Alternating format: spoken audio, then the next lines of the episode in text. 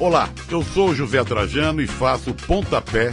Sabia que aqui na Central 3 você não é um mero ouvinte? Nos ajudando a partir de 14 reais através do Apoia-se. Você se torna membro do Clube Central 3, onde concorre a prêmios exclusivos, além de participar de um grupo de discussão sobre o conteúdo dos nossos podcasts. Acesse apoia.se barra Central 3 e colabore com a mídia livre e independente. Cristo Redentor, braços abertos sobre a Guanabara.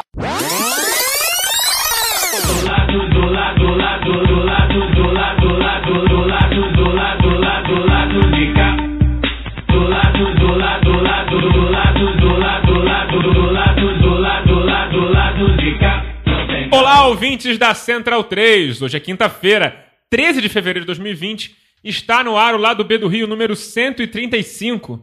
Eu sou Alciso Canete, diretamente do estúdio Olga Benário Prestes, e dou meu olá aos amigos painelistas de sempre. Olá, Fagner Torres. Olá, bom dia, boa tarde, boa noite a todos e todas, é, sobretudo a todas. Hoje nós teremos um programa, é, eu acho bem interessante. Primeiro pela presença feminina aqui que se, que se coloca nessa mesa pela primeira vez, a presença feminina como panelista. Não sabe guardar surpresa, é Mas impressionante. enfim, ué, ela não vai ser anunciada? Não. A gente vai passar o programa inteiro sem falar. É Sim, dela. ela, ela, só que tá aqui, ela só tá aqui pra mostrar como a gente é boy lixo. Ela vai ficar de toque, Boy é lixo, isso? bom. É, exatamente. É isso? A gente Porra, finge que então. era o Daniel, tinha modular a voz dela. Ah, Porra, é, se deu mole. então. A surpresa é pelo- era, era pelos próximos cinco minutos. Porra. Então, pela presença né, de uma amiga nossa, de uma madrinha nossa, e que ao final do programa vai nos dizer o que quer, o que pode essa língua, né? Como diria Caetano Veloso. Né? É, vamos tratar de um tema com um convidado especialíssimo também, é, que vem aqui para conversar e nos ensinar muito, né? A gente que, que é homem e, como eu costumo dizer sempre, a gente já nasce com a etiqueta de escroto né, colada na nossa testa, né? A gente também tem uma outra madrinha nossa, que é a Dani, que mora em Portugal, e ela costuma dizer que todo homem é um embuste, né? Inclusive, ela E- tem um embustinho. Inclusive, ela, tem- é ela que deu a letra de chamar, de é, chamar inclusive, o cara. ela tem um embustinho de quatro anos, se não me engano. E a gente tem que, né, diariamente, cotidianamente, refletir como não ser um embuste, porque a gente já é de nascença. Então a gente tem que diminuir o embuste que somos até a nossa hora derradeira e, sobretudo, construir menos embustes nas gerações futuras. Então espero que o convidado de hoje venha nos ajudar a refletir mais do que já refletimos sobre isso. É isso aí. Olá, Caio Belandi. Bom momento aos amigos ouvintes. A mesa hoje, como o Fagner falou, temos um crossover, como chama, né, na, na internet, na podosfera. A Como nossa- os jovens chamam na internet. a nossa, é, pois é, a nossa ouvinte, nossa madrinha, nossa amiga, podcaster, professora, é, um monte de coisa. É, agradecer a presença dela e, e do meu xará, né, Caio César também, belo nome, Caio. É, é, que tem realmente muita coisa para nos dizer, uma pauta que é muito diferente do que a gente costuma ver, uma pesquisa aí que ele, que ele vem fazendo que realmente é, toca no que o Fagner exatamente falou, né? O fato de sermos homens, hoje o Daniel não está aqui, já vou estragar outra surpresa, mas somos quatro homens, enfim, toca diretamente na gente. Eu tenho alguns recadinhos para dar, na verdade, dois, dois pedidos de desculpa, né? Duas retificações aí que nós cometemos uma é, duas falhas aí no programa passado.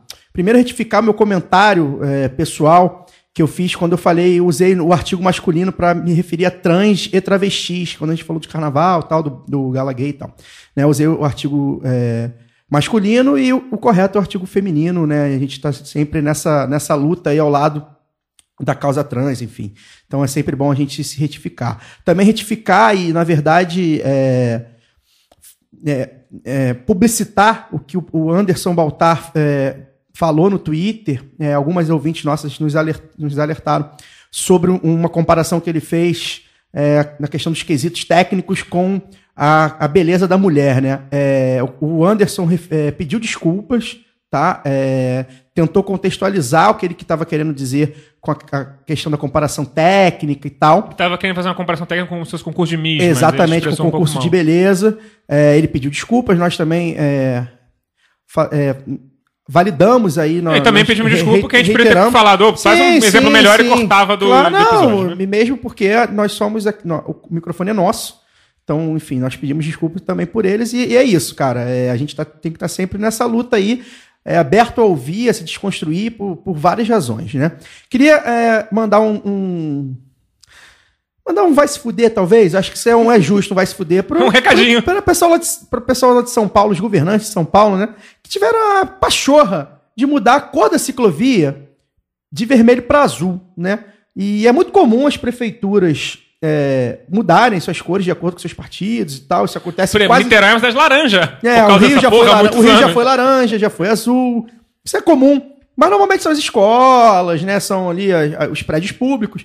Que, enfim, é errado por si só, mas não infringe nenhuma, nenhuma regulamentação, né? Ciclovia vermelha, aqui até onde eu sei, é uma regulamentação de, de sinalização de trânsito. Sim, é um padrão internacional. Padrão internacional. Então, assim, é uma aberração que a Justiça de São Paulo, para variar, é, avalizou, né? O Brasil, o Brasil hoje em dia é um lugar que se adequa a algum padrão? Pois por é. acaso? Então, Não, mas Justiça nesse caso, a Justiça tá- São Paulo está se adaptando ao padrão tradicional dela, que é 45. Que é o Tucanistão, né? Então a gente, é, nossa solidariedade lá, principalmente aos cicloativistas, a galera aí que, pô, é, Vermelho Com- é uma cor muito perigosa. comprou esse barulho. Chama atenção, né? Comprou Vai esse que- vai que barulho você logo vê em São Paulo, a cidade quer- mais carrista, uma das mais carristas do mundo. Então, Afinal né? de contas, o isso- lema do prefeito era acelera São Paulo. Pois né? é. é Ciclista não- que agora é governador. É, exatamente. Ciclista não está entre as prioridades dele, defini- definitivamente, nunca esteve. E aí também dois recados finais, né? Dizer que essa semana, na verdade já há algumas semanas eu venho numa campanha aí encabeçada pelo Paulo Júnior sobre nos, nos apoiarmos, né? A gente está sempre tentando apoiar a mídia alternativa, enfim, dar dinheiro para Netflix, dar dinheiro para Spotify, dar dinheiro para Vivo, para Claro e tal, e tentar ajudar de alguma forma. Então, até tuitei isso, né? Eu, eu comecei a apoiar a Trivela, que é, um, que é um podcast, um site que eu gosto muito sobre futebol, principalmente internacional, mas eles falam de futebol nacional também. Ah, comecei a padrinhar também a Rádio Arquibancada, porque eu gosto muito de carnaval, gosto muito do, do, do que eles fazem, do, do- do trabalho deles, e comecei a padrinhar o Correio da Cidadania. Correio da Cidadania, que é um jornal muito bacana, que tem uma análise muito profunda sobre sociedade, sobre política e tal. Nosso amigo Gabri é, é editor de lá. E, enfim, é, citei esses três, mas tem uma infinidade de projetos que a gente deve Só de podcast podia apoiar. editar uns 10 aqui. E sobre o Correio da Cidadania, também agradecer lá ao, ao Gabri, que republicou meu texto sobre a CNN, texto que foi no, no site do lado B do Rio, que eu, que eu fiz sobre a CNN, ele republicou lá no Correio, me sinto muito honrado.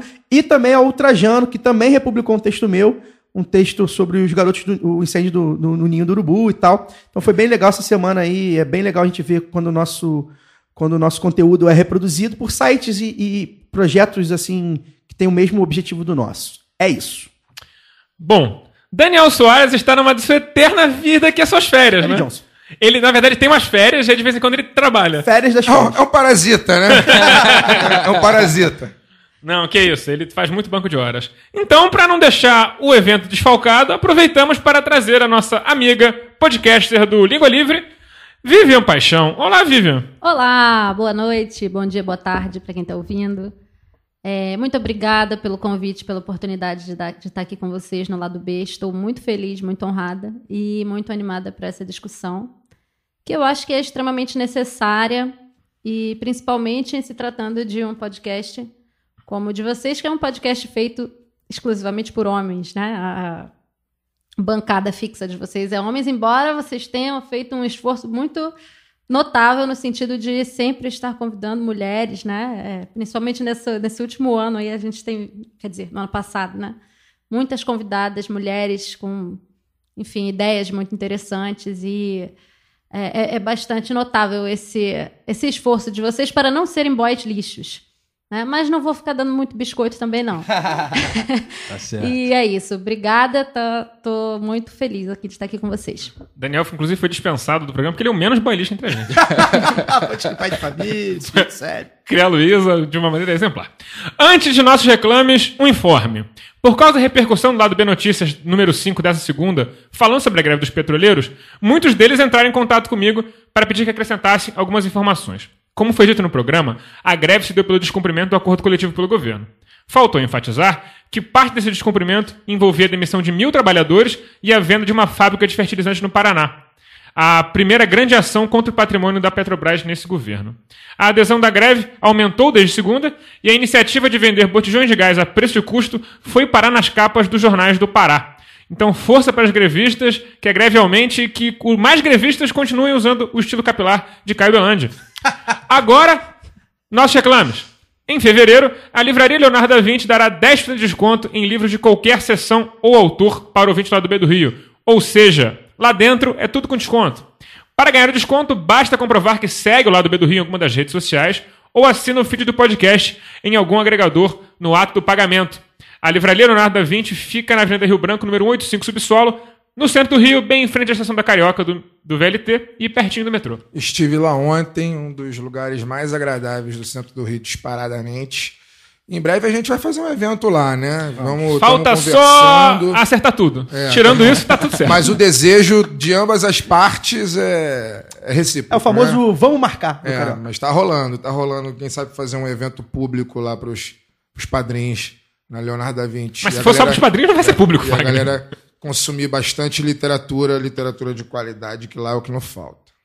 Ouvinte do lado B também tem uma mata nas compras do site Veste Esquerda. Basta usar o código lado B e ter 10% de desconto. Acesse vesteesquerda.com.br e se vista de maneira irada para sua vida e também para o carnaval. Pode ser interessante.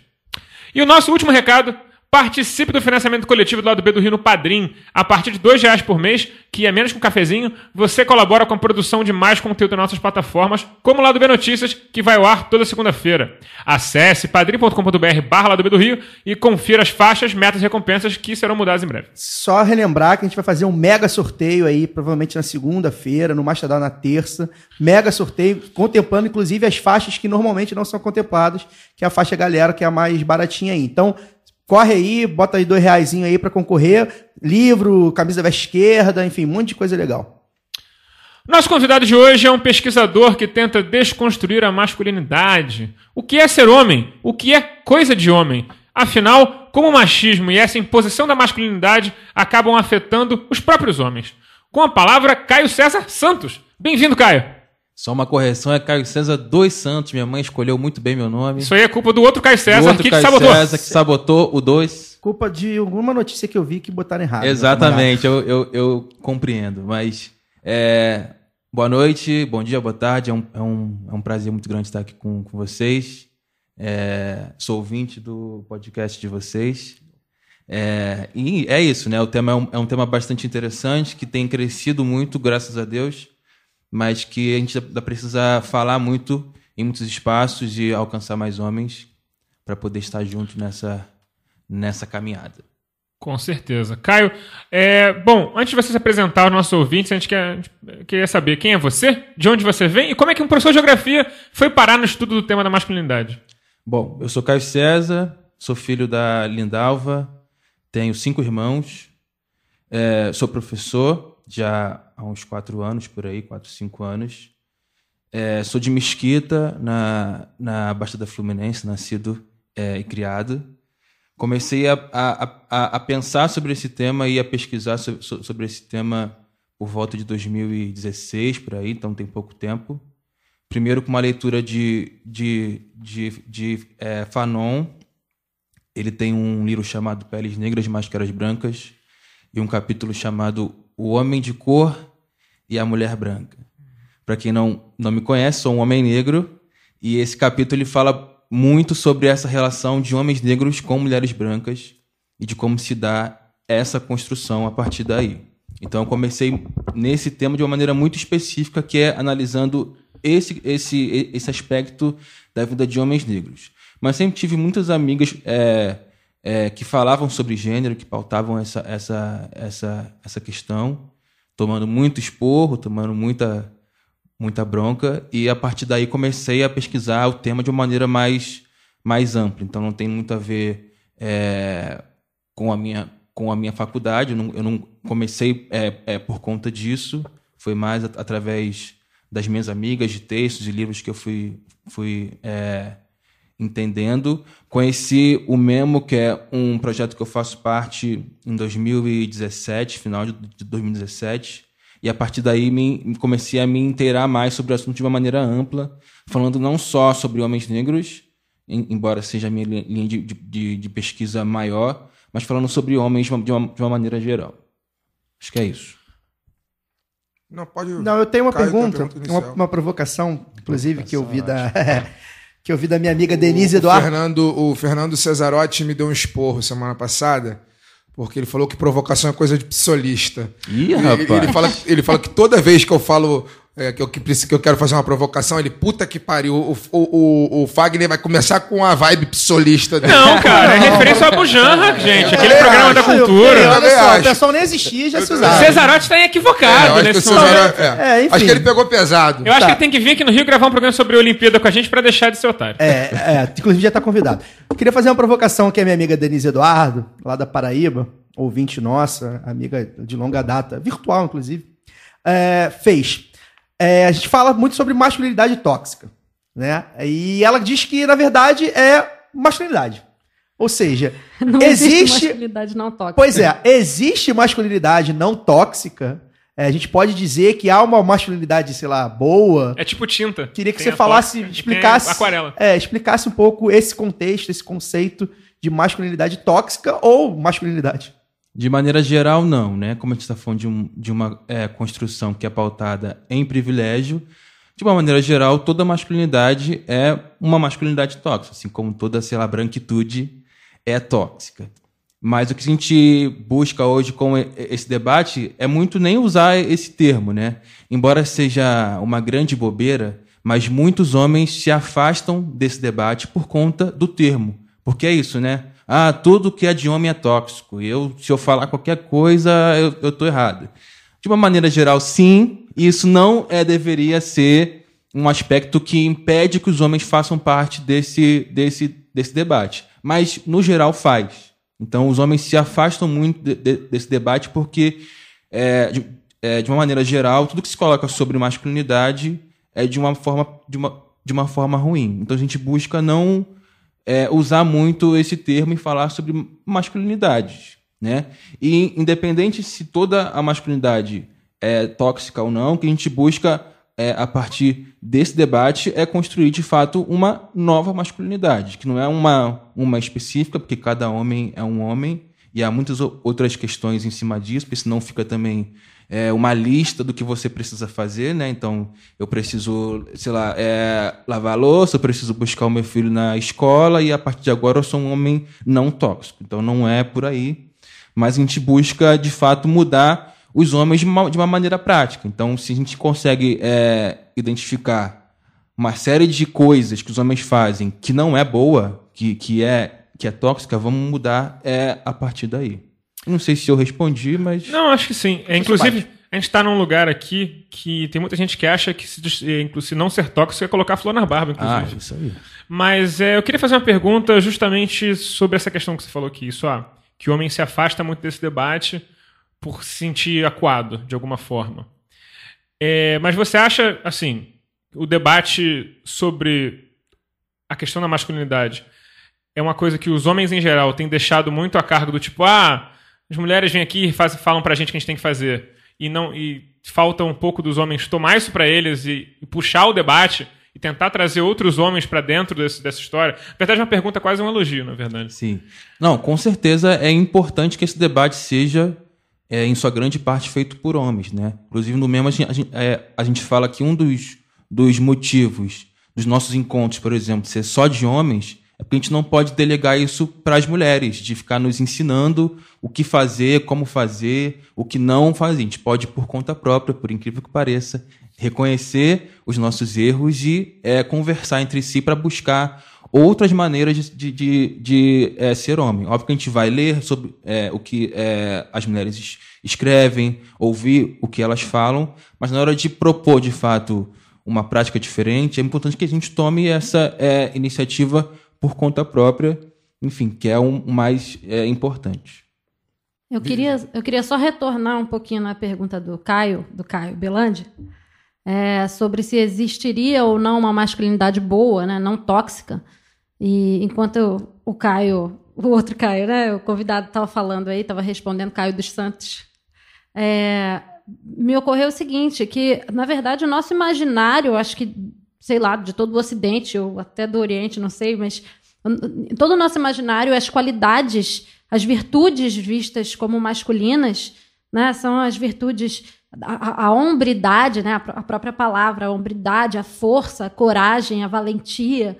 Então, todas essas virtudes que são vistas como fazendo parte do masculino, na verdade, elas são virtudes humanas. Né? E, e- e o feminino, o que, o que é visto como virtude, entre aspas, feminina, é, ah, é a delicadeza, é a, a vaidade, é o cuidado maternal. Então, assim, existe, tá- pode existir no imaginário uma masculinidade boa, mas não sei se é muito certo a gente atribuir essas qualidades ao masculino, necessariamente. Por que, que uma mulher não pode ser forte, não pode ser valente, não pode ser arrojada? Então, a- é até uma coisa que acontece com nós mulheres de isso ser usado como um elogio, né? De falar assim, nossa, essa mulher é mais macho que muito homem. É, Não, não sou mais macho que muito homem, só porque eu troco o pneu do carro, sabe? Não, isso não é coisa de macho. A Marta joga bola que nem homem, né? É, pois é. Então eu, eu acho que é um pouco por aí. Assim, existe uma masculinidade boa na cabeça de muita gente, mas hum, não sei se ela deveria ser chamada de masculinidade. Quer dizer, não sei não, tenho certeza de que ela não devia ser chamada assim. Acho que é um pouco um. Como tá na moda aí dizer, né? Um bite, né? Acho que é pra, meio que pra pescar, né? Acho que, pelo que o Caio falou, né? Você. é, eu não sei como é. E até já vou encaixar uma outra pergunta. Como tá sendo a recepção, né? Porque, assim, é, é um tema que é muito. É muito. Ele vai na raiz do problema, né? Porque é como a Vivian falou, masculinidade. O homem já nasce é, com a sociedade impondo pra ele certas coisas, né? É, os mesmos azul, papéis de gênero que são colocados pra mulher também são colocados são colocados para o homem, né? Então eu queria primeiro que você falasse sobre isso e se de fato é, o, o termo, né, masculinidade tóxica, é, ameniza mesmo, a- as pessoas param para ouvir certos aspectos, certas coisas que são faladas, porque eu, eu vejo uma dificuldade muito grande do homem debater isso, e aí a gente fala entre nós aqui que somos homens, digamos assim, em desconstrução, né? Nós, nós quatro, principalmente, no- do, do- podcast, e mesmo assim nós temos. no- na- é, a gente está sempre se desconstruindo, Com tem, certeza. tem toda hora, né? Queria, que, queria saber se realmente há esse. E sempre porque- em crise. é sempre, é, total, sempre tomando muito esporro, né? Então, porque o afeto, é, eu tava conversando com a, com a Vivian sobre isso em off. É, o afeto faz com que as mulheres, as nossas mães, as nossas irmãs, as nossas amigas, nossas esposas, é, nos alertem. Mas quem não tem afeto pela gente, não é um afeto pessoal, ela não quer saber. Então, você, é, você cometer um ato machista cancelado, né? Então, eu queria que, você- queria que você falasse como é que está sendo essa, essa recepção e, é, é, e também um contraponto que tem uma galera querendo reafirmar a masculinidade. Né? Não sei se você já É, deve ter visto. O aceita dos É homens surreal, machos cara. que comem churrasco, coça o saco, cospe. Sei lá. Queria que você falasse um pouco É, disso. pra você entrar na seita, você ganha um saquinho com dois bolinhos. É, pra você, Você ganha a sua masculinidade de volta. saco alheio. É, é muito importante essa questão. Primeiro, quando a gente fala de é, masculinidade boa, a gente está, de uma certa forma, tentando trazer exemplos positivos de homens que agem como seres humanos. que nem gentinha. E, e, e quanto isso de fato é importante, né? Por vários aspectos. Como, como- como quando você falou, por exemplo, desses caras que estão aí se colocando como machões e tudo mais, é porque o debate de masculinidade de hoje ele é de fato um debate. E os homens, de uma maneira geral, eles precisam se sentir acolhidos de alguma forma. Se não pelo debate de masculinidade positivo, pelo ba- debate de masculinidade negativo, entre aspas, que é esse de se- de ser, de ser machão. Eu sempre dou um exemplo do caso da escola em São Paulo, que os meninos entraram na, na escola e mataram lá um, um- um monte de gente Aquele no Suzano? ano passado, isso aí. Aquele caso é um caso muito clássico de masculinidade, né? E a gente pode perceber, por exemplo, que os lugares que eles é, estavam aí de fóruns e, e, e, é, e tudo mais, pode ser considerado grupos de masculinidade. Esses caras encontram um enorme acolhimento nesses lugares. Então, são fóruns onde, em sua maioria, de homens que estão ali reclamando porque não são o centro das atenções, porque a a mulher que não quer ficar com ele é piranha, porque agora tem preto fazendo isso, tem viado fazendo aquilo. Então, eles se acolhem ali entre homens para tentar é, é, é, colocar para fora e ser entendido naquilo, naquilo que sente. Então, é, é de fato uma disputa. Acho que é muito importante o debate de masculinidade de hoje, porque a gente vai precisar de fato disputar os homens. Se a gente não conseguir trazer os homens comuns para o debate de masculinidade, eles vão ser acolhidos por outros grupos de homens, que pode ser tanto o fórum de, de, entre aspas, maluco, que quer entrar numa escola e matar os outros, quanto um grupo de zap onde os caras ficam postando vídeo pornô o dia inteiro. Eles ficam E tem retro- gente que fica vendo vídeo pornô no metrô. ficam retroalimentando, Exatamente. Né? Aquele rancor, aquela coisa, um fica alimentando o rancor do outro, o recalque com as mulheres, é uma coisa assustadora, realmente. Esses chães, assim, para quem já, já viu um pouco, é, é um negócio assustador. É curioso porque todo esse debate ele me remete a. Eu acho que a todos nós, né? Mas eu, como estou no papel muito mais de, de aprendizado né, do que qualquer outra coisa, o Alcísio fala que eu não gosto de conversar, que eu gosto de. Como é que é? Eu não gosto de conversar, eu gosto de pregar, né? Você E- gosta de pregar. É, mas então, eh, hoje eu não estou aqui para pregar, então eu estou aqui muito para ouvir.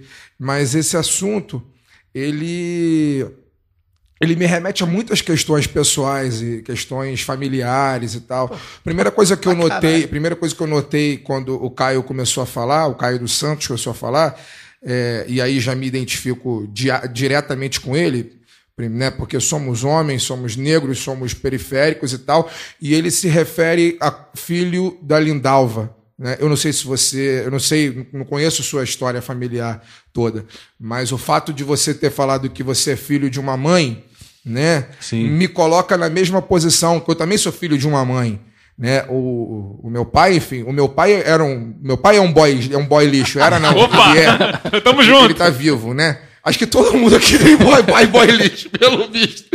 Não, gente, meu pai não é boy lixo. É. Não, o meu- meu, também, hoje em dia ele tá, ele tá melhor. né, o Meu, pai, só piora. Meu pai é um, Ele é um fenômeno. Um boy lixo, né? O meu pai é, abandonou minha mãe grávida. Né? E, enfim, é, desse nível. Abandonou, minha, abandonou a mãe- minha mãe grávida. Chernobyl. E hoje ele é pastor da, Assembleia de Deus. Ah, É, mas a gente, a gente não tem nenhum contato, a gente não tem nenhum contato familiar, assim, enfim, ele é meu pai por uma questão biológica, puramente biológica. Mas me remete, é um, é um assunto, é um assunto tão, né, é, urgente, ao mesmo tempo tão sensível, tão tocante, que ele nos remete a- ao momento em que a gente nem sequer existia, né? Eu nem era nascido, né? Mas esse assunto já é, é presente na, na- minha formação, né? Aí me remete a várias outras coisas, né? Fui criado a uma, fui criado na casa das quatro mulheres e eu era ali o reizinho, né? O garoto filho único ali dentro de uma casa com quatro mulheres e que foi criado, né? Porque enfim, né? Porque porque a sociedade é machista de uma maneira geral, foi criado para ser um machista, né? Foi, foi criado com tudo na mão, foi criado com o debate do, com o debate não, com aquela frase pronta do segura sua cabra que o bode está solto. Foi criado dessa forma, né? Dessa forma.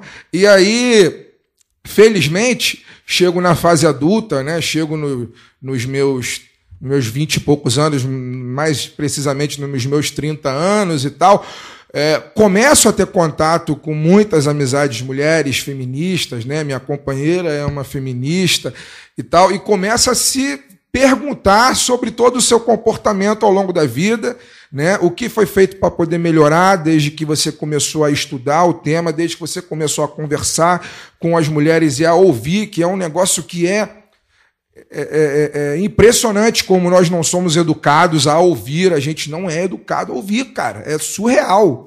E, e- e se a gente não tiver é, é, essa, esse exercício diário, a gente pode achar que tá melhorando e etc e tal, mas não tá, porque é isso, assim, é, o tempo inteiro a gente foi educado a, a falar as nossas vontades, a satisfazer as nossas vontades, independente do, do- do- da outra pessoa que tá ali do lado, da sua mãe, da sua irmã, da, da sua companheira e etc e tal, né? Então, é, eu nem sei se eu tenho uma pergunta, eu acho que eu tenho mais a ouvir mesmo e, e ficar pergunta. e, utilizar e utilizar todo esse debate para poder é, é, fazer quase que um- uma como é que é o nome daquele negócio que as pessoas vão fazer regressão, né? Quase uma regressão Total, assim, total. É quase a uma regressão que regressão. funciona, no caso. Oi? Uma regressão que funciona, no É, caso. mas eu, enfim, É muito só- interessante o que você falou porque sobre o seu pai, porque um, um dos grandes gatilhos do debate de masculinidade, do interesse dos homens pelo debate de masculinidade, é a questão dos pais. Seja porque tem um pai lixo, né, um boy lixo, seja porque vai ser pai. Então, é, a nossa primeira referência, às vezes, né, de masculinidade é o, nosso pai. E essa falta, ou essa presença ruim do, do pai na nossa vida impacta a gente é, para todo sempre, assim. Você falou sobre os homens só só falarem, mas existe uma linha muito específica do que é, do que pode ser falado e do que não pode ser falado, né? Existe até um termo chamado é, o, o, o silenciamento masculino. É bizarro porque, de, uma maneira geral, os homens têm a palavra é, dentro das suas casas, de maneira social, no é, âmbito público, no é, âmbito político. O que os homens falam vale muito mais e é muito mais escutado. Mas existe uma série de assuntos sobre emoções, sobre sentimentos, sobre medos, que é, é silenciado é, na nossa vida e a gente não fala sobre isso. É justamente sobre isso que eu queria perguntar, sobre a dificuldade que os homens têm de expressar suas emoções em geral. É, assim, eu também, que nem o Fagner, eu fui criado só por mulheres. Então, eu meio que não tenho muito esse filtro que eu percebo que eu- muitos amigos meus têm de não de não falar sobre coisas mais pessoais, de não chorar em público, de, de evitar falar sobre coisas muito emotivas com os amigos aí e tal. É, você percebe que isso é um tabu social muito grande para os homens e ele talvez ele, ele muda dependendo da classe social, depende mais como você foi criado, como é que você- como é que funciona esse tabu da emoção? é, é geral, assim. E é muito interessante porque como, e, e- isso fala muito sobre a, a, a importância desse debate ser feito por homens e entre homens, principalmente em espaços físicos, né, ao vivo. Então, por exemplo, quando, gente, quando eu dei um curso aqui no, no, no- no Rio, no ano passado, é muito interessante porque tem, a, gente, a gente pega, sei lá, 30 homens, coloca num espaço só de homens, e no segundo dia, todos eles estão contando segredos muito íntimos da sua vida. Então a gente tem vários caras de 20 anos, de 30 anos que falam: "Eu nunca falei isso pra ninguém e estou falando agora para 30 pessoas desconhecidas". Porque a gente conseguiu criar um ambiente confortável para isso, onde não há mulheres e eles se sentem extremamente é, é, mal em falar so- sobre coisas pe- é, perante mulheres. Então, quando a gente consegue criar um ambiente só de homens, é, bom, onde eles sentem a vontade para falar tudo, inclusive merda, eles falam. Então, mas essa questão de, de não conseguir se expressar, ela é geral, assim, desde o cara pobre até o cara rico, óbvio, por motivos diferentes, por questões diferentes, mas é, a gente percebe que essa é, é, construção de gênero, ela é muito é, impactante é, nessa, nessa é, questão. Só para emendar, por que que você acha que as- os homens têm tanta dificuldade de falar com as mulheres e conseguem se abrir mais entre eles? É a vergonha mesmo, assim. E é, e é é interessante porque só se abre entre eles quando há um espaço possível para isso. Mas, de modo geral, os homens ainda se abrem muito com mulheres. Muito mais, às vezes, do que, do que, do que com homens. Uma vez eu coloquei lá no meu, no meu Twitter, né? é, quais homens poderiam é, me dizer três pessoas com quem se sentem à vontade para falar sobre qualquer coisa? A gente tem homens aqui e até quero ouvir de vocês. Se vocês, se vocês podem me, me dizer três pessoas com quem vocês sentem à vontade para falar sobre qualquer assunto, assim, do mais espinhoso possível. Acho que sim, acho que eu consigo. Mas é porque eu não tenho muito filtro social, eu, faço com, eu, eu falaria com muita gente. eu consigo, uma delas é a mulher. A primeira é a mulher que é minha mãe. E é muito interessante porque vários caras disseram que não, e muitos dos caras que disseram sim, a grande maioria, sempre falavam sobre mulheres. Então, é a minha esposa, é a minha mãe, é a minha irmã, é a minha amiga, psicóloga. Então, esse é, é- e é muito interessante porque os homens, de uma maneira geral, se amam muito, estão sempre juntos, são muito amigos na escola, faculdade, trabalho, bebem juntos todo, todo final de semana. Mas quando tem alguma questão pessoal, alguma questão muito íntima, eles recorrem é, a mulheres poder Inclusive, quando fazer tem isso. churrasco, né, cara? Os homens fazem aquela coisa mais escrota do mundo. Fica todos os homens em volta da churrasqueira É e deixa as verdade. mulheres Sim, dentro do outro lado. É ignoram merda. Eu acho que isso que você estava falando, Caio, acaba tendo uma consequência, às vezes, muito dramática quando você leva para dentro de um relacionamento heterossexual. Né? Porque esses homens, muitas vezes, os que têm mais dificuldade de se expressar, de falar sobre os seus sentimentos, aqueles que têm aquela carapaça né, bem sólida, de, de durão, de não tem sentimentos, não chora em público. Muitas vezes são esses homens que desenvolvem os relacionamentos mais problemáticos e tóxicos com mulheres, porque aí ele desenvolve uma confiança naquela mulher especificamente.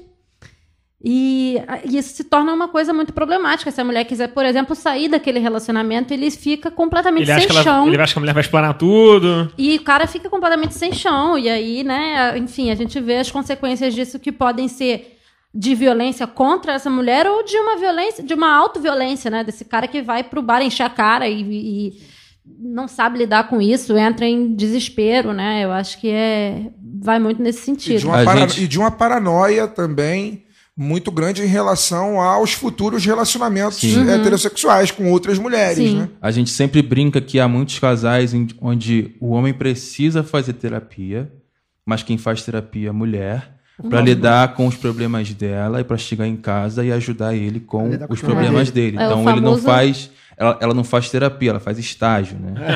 Pra É o poder famoso lidar com o fazer terapia para lidar com pessoas que deviam fazer terapia. Exatamente. E aí é para os homens é, essa noção de sair desse papel de filho mais velho, né? Porque a mulher não tem um, um marido, ela não tem um, um namorado, ela tem um filho mais velho que ela precisa cuidar, que ela precisa, que ela precisa gerir. É, é a emoção desse cara. Muitos dos homens que chegam ao Memo, por exemplo, nos encontros do Memo, vão porque a mulher mandou. Ele diz: "Ah, Eu estou aqui porque a minha namorada disse que se eu não viesse, não ia dar mais. E ela falou: vai lá, pelo amor de Deus, conversar com outros caras. Eu adoro conversar com você, mas eu preciso que você converse com outras pessoas. Queria fazer algumas, algumas pontuações aqui que eu achei interessante. Primeiro, que da, a- da- desses fóruns, né, do, do- do- dos meninos lá mataram os, os coleguinhas lá no, em Suzano, esses fóruns aí que a, que a Vivian falou. É, é engraçado porque é, tem essa rejeição das mulheres, né? E aí, o que, que a gente pensa é, de cara, né? Um homem pensa de cara. Que os caras são assim porque eles foram rejeitados pelas mulheres. Ou seja, a culpa tá na, na mulher, né? Logo de cara a gente pensa isso. Sabe o que é pior? Sabe como é que funciona esses fóruns?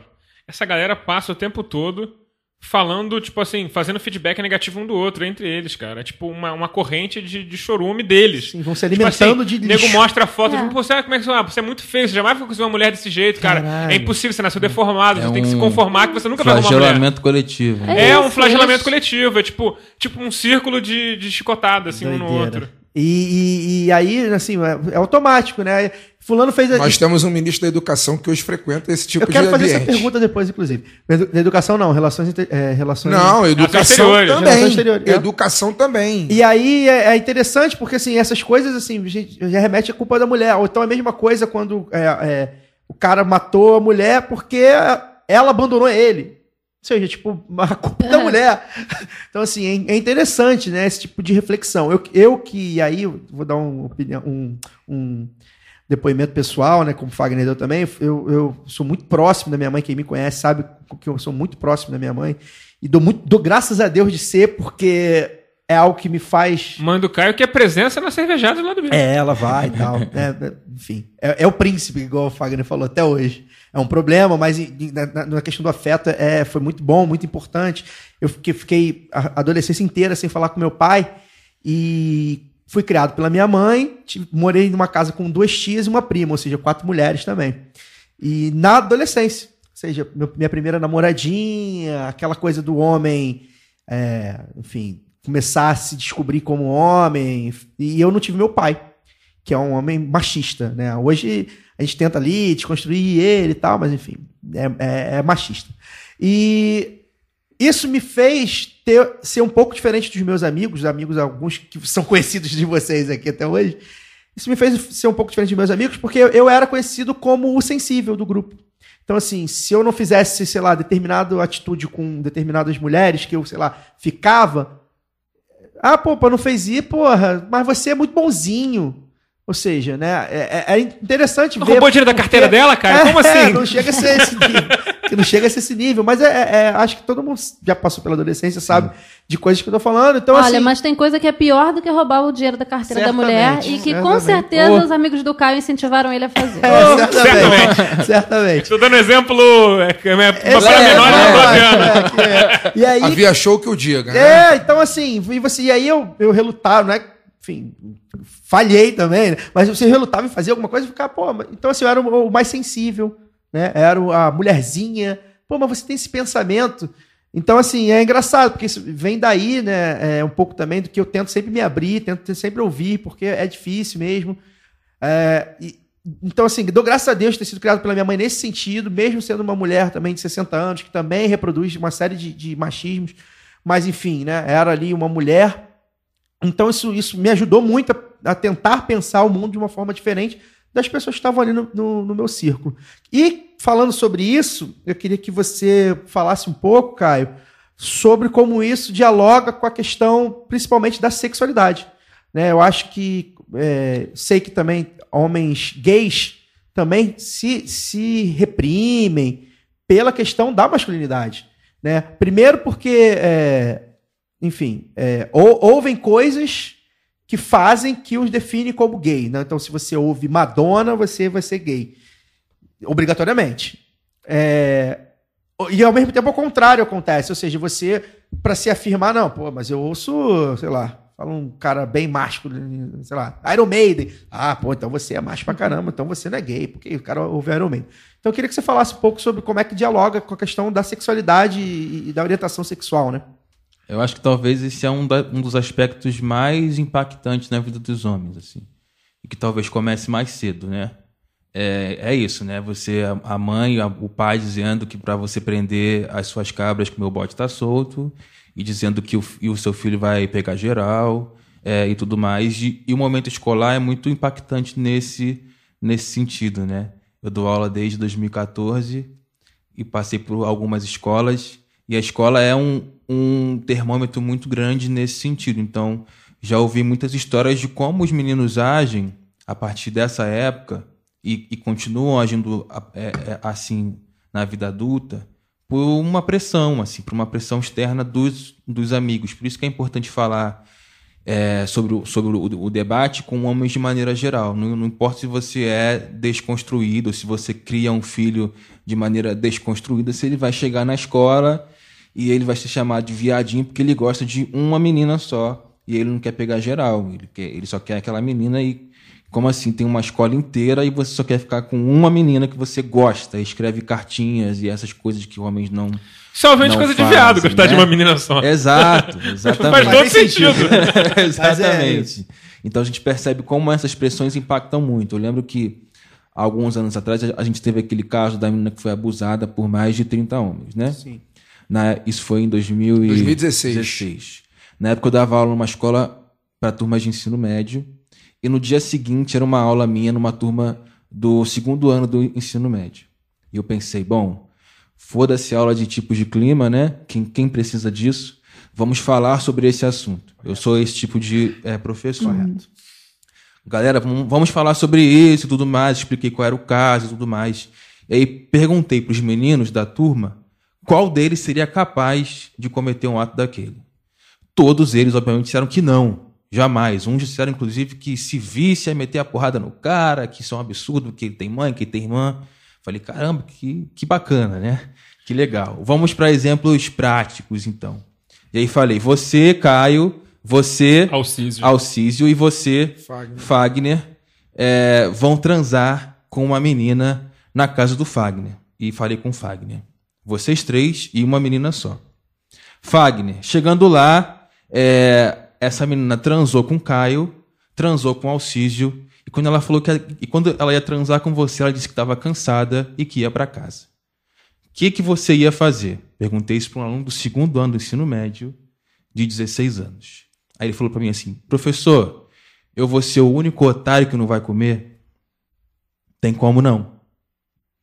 Eu falei: então você está dizendo para mim, na frente da turma inteira, que você ia estuprar essa menina. E ele falou isso com uma naturalidade absurda. E é perceber que para ele não era importante transar.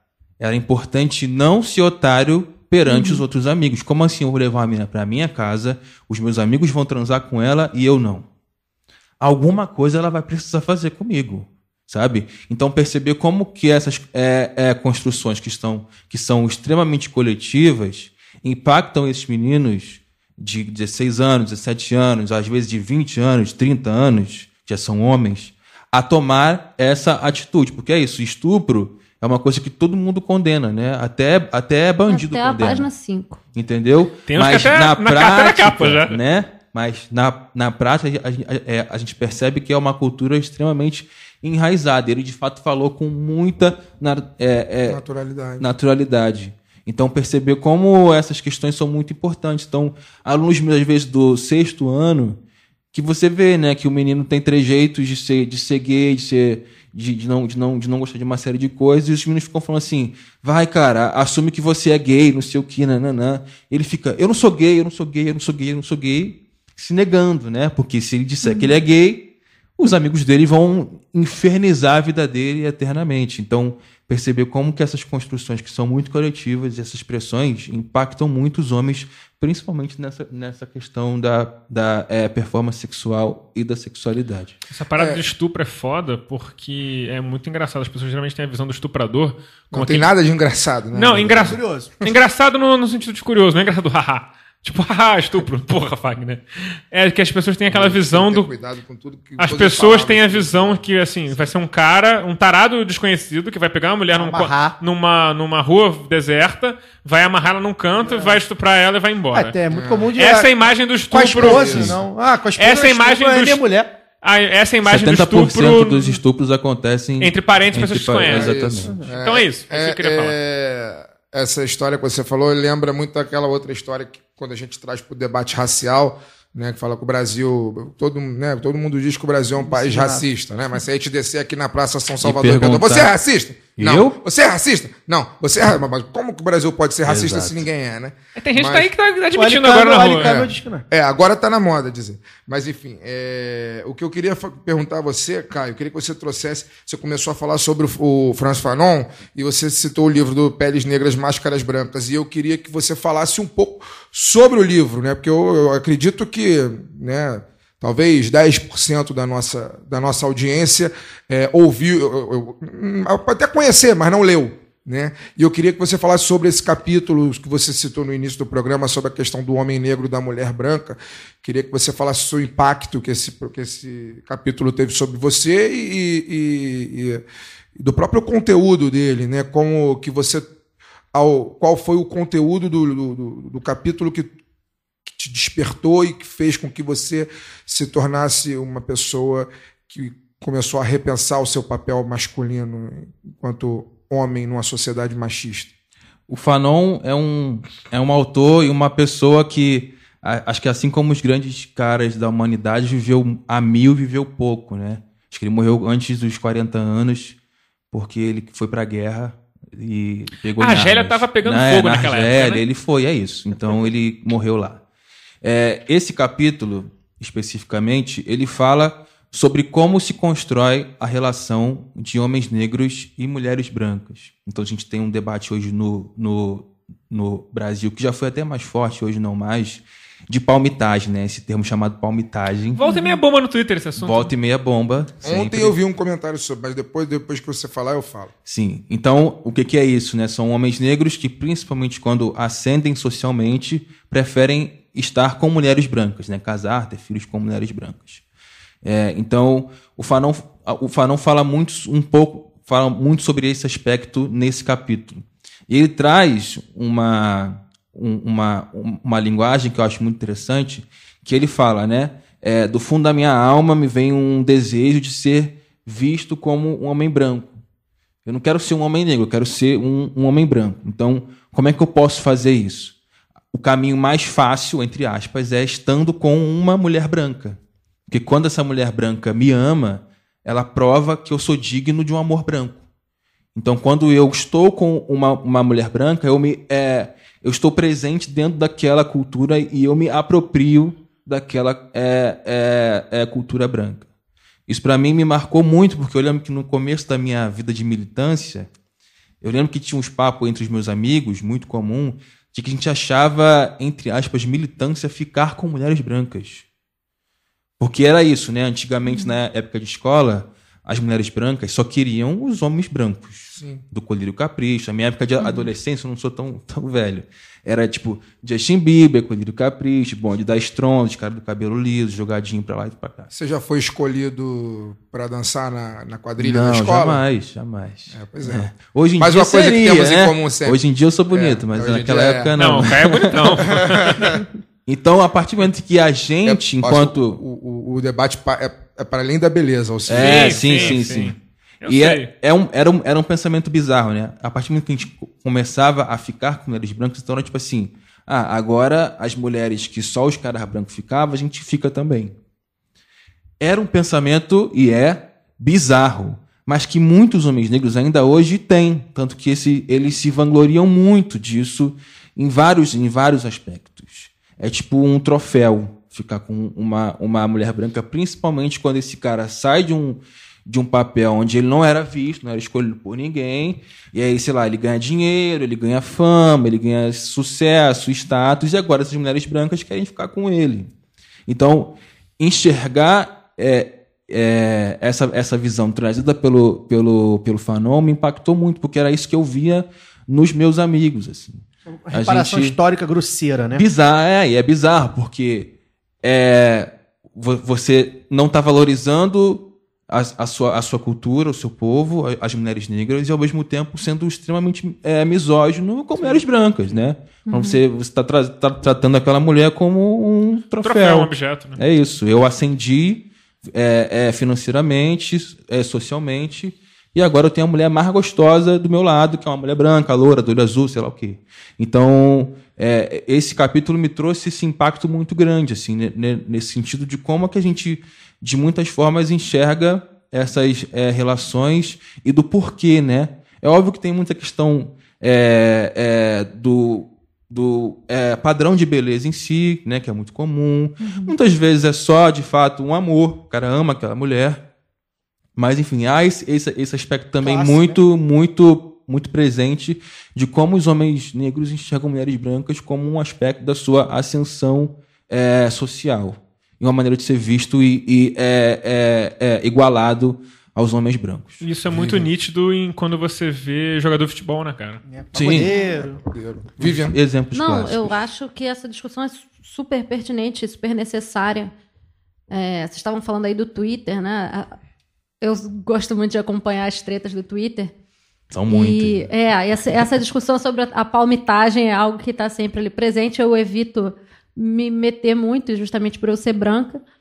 Mas agora, essa semana, parece que teve uma com os, os filhos e os netos do Gilberto, Gilberto Gil, Gil. né? E assim, a única coisa que eu acho que talvez as pessoas devessem tomar um pouco mais de cuidado quando entram nessa discussão é não personalizar demais isso Sim. né? Porque às vezes pegam um caso de uma pessoa e expõe aquele casal, expõe aquela família, e você não sabe o- a história né, daquela pessoa, daquele casal, e, e como é que se desenvolveu aquela história, e às vezes.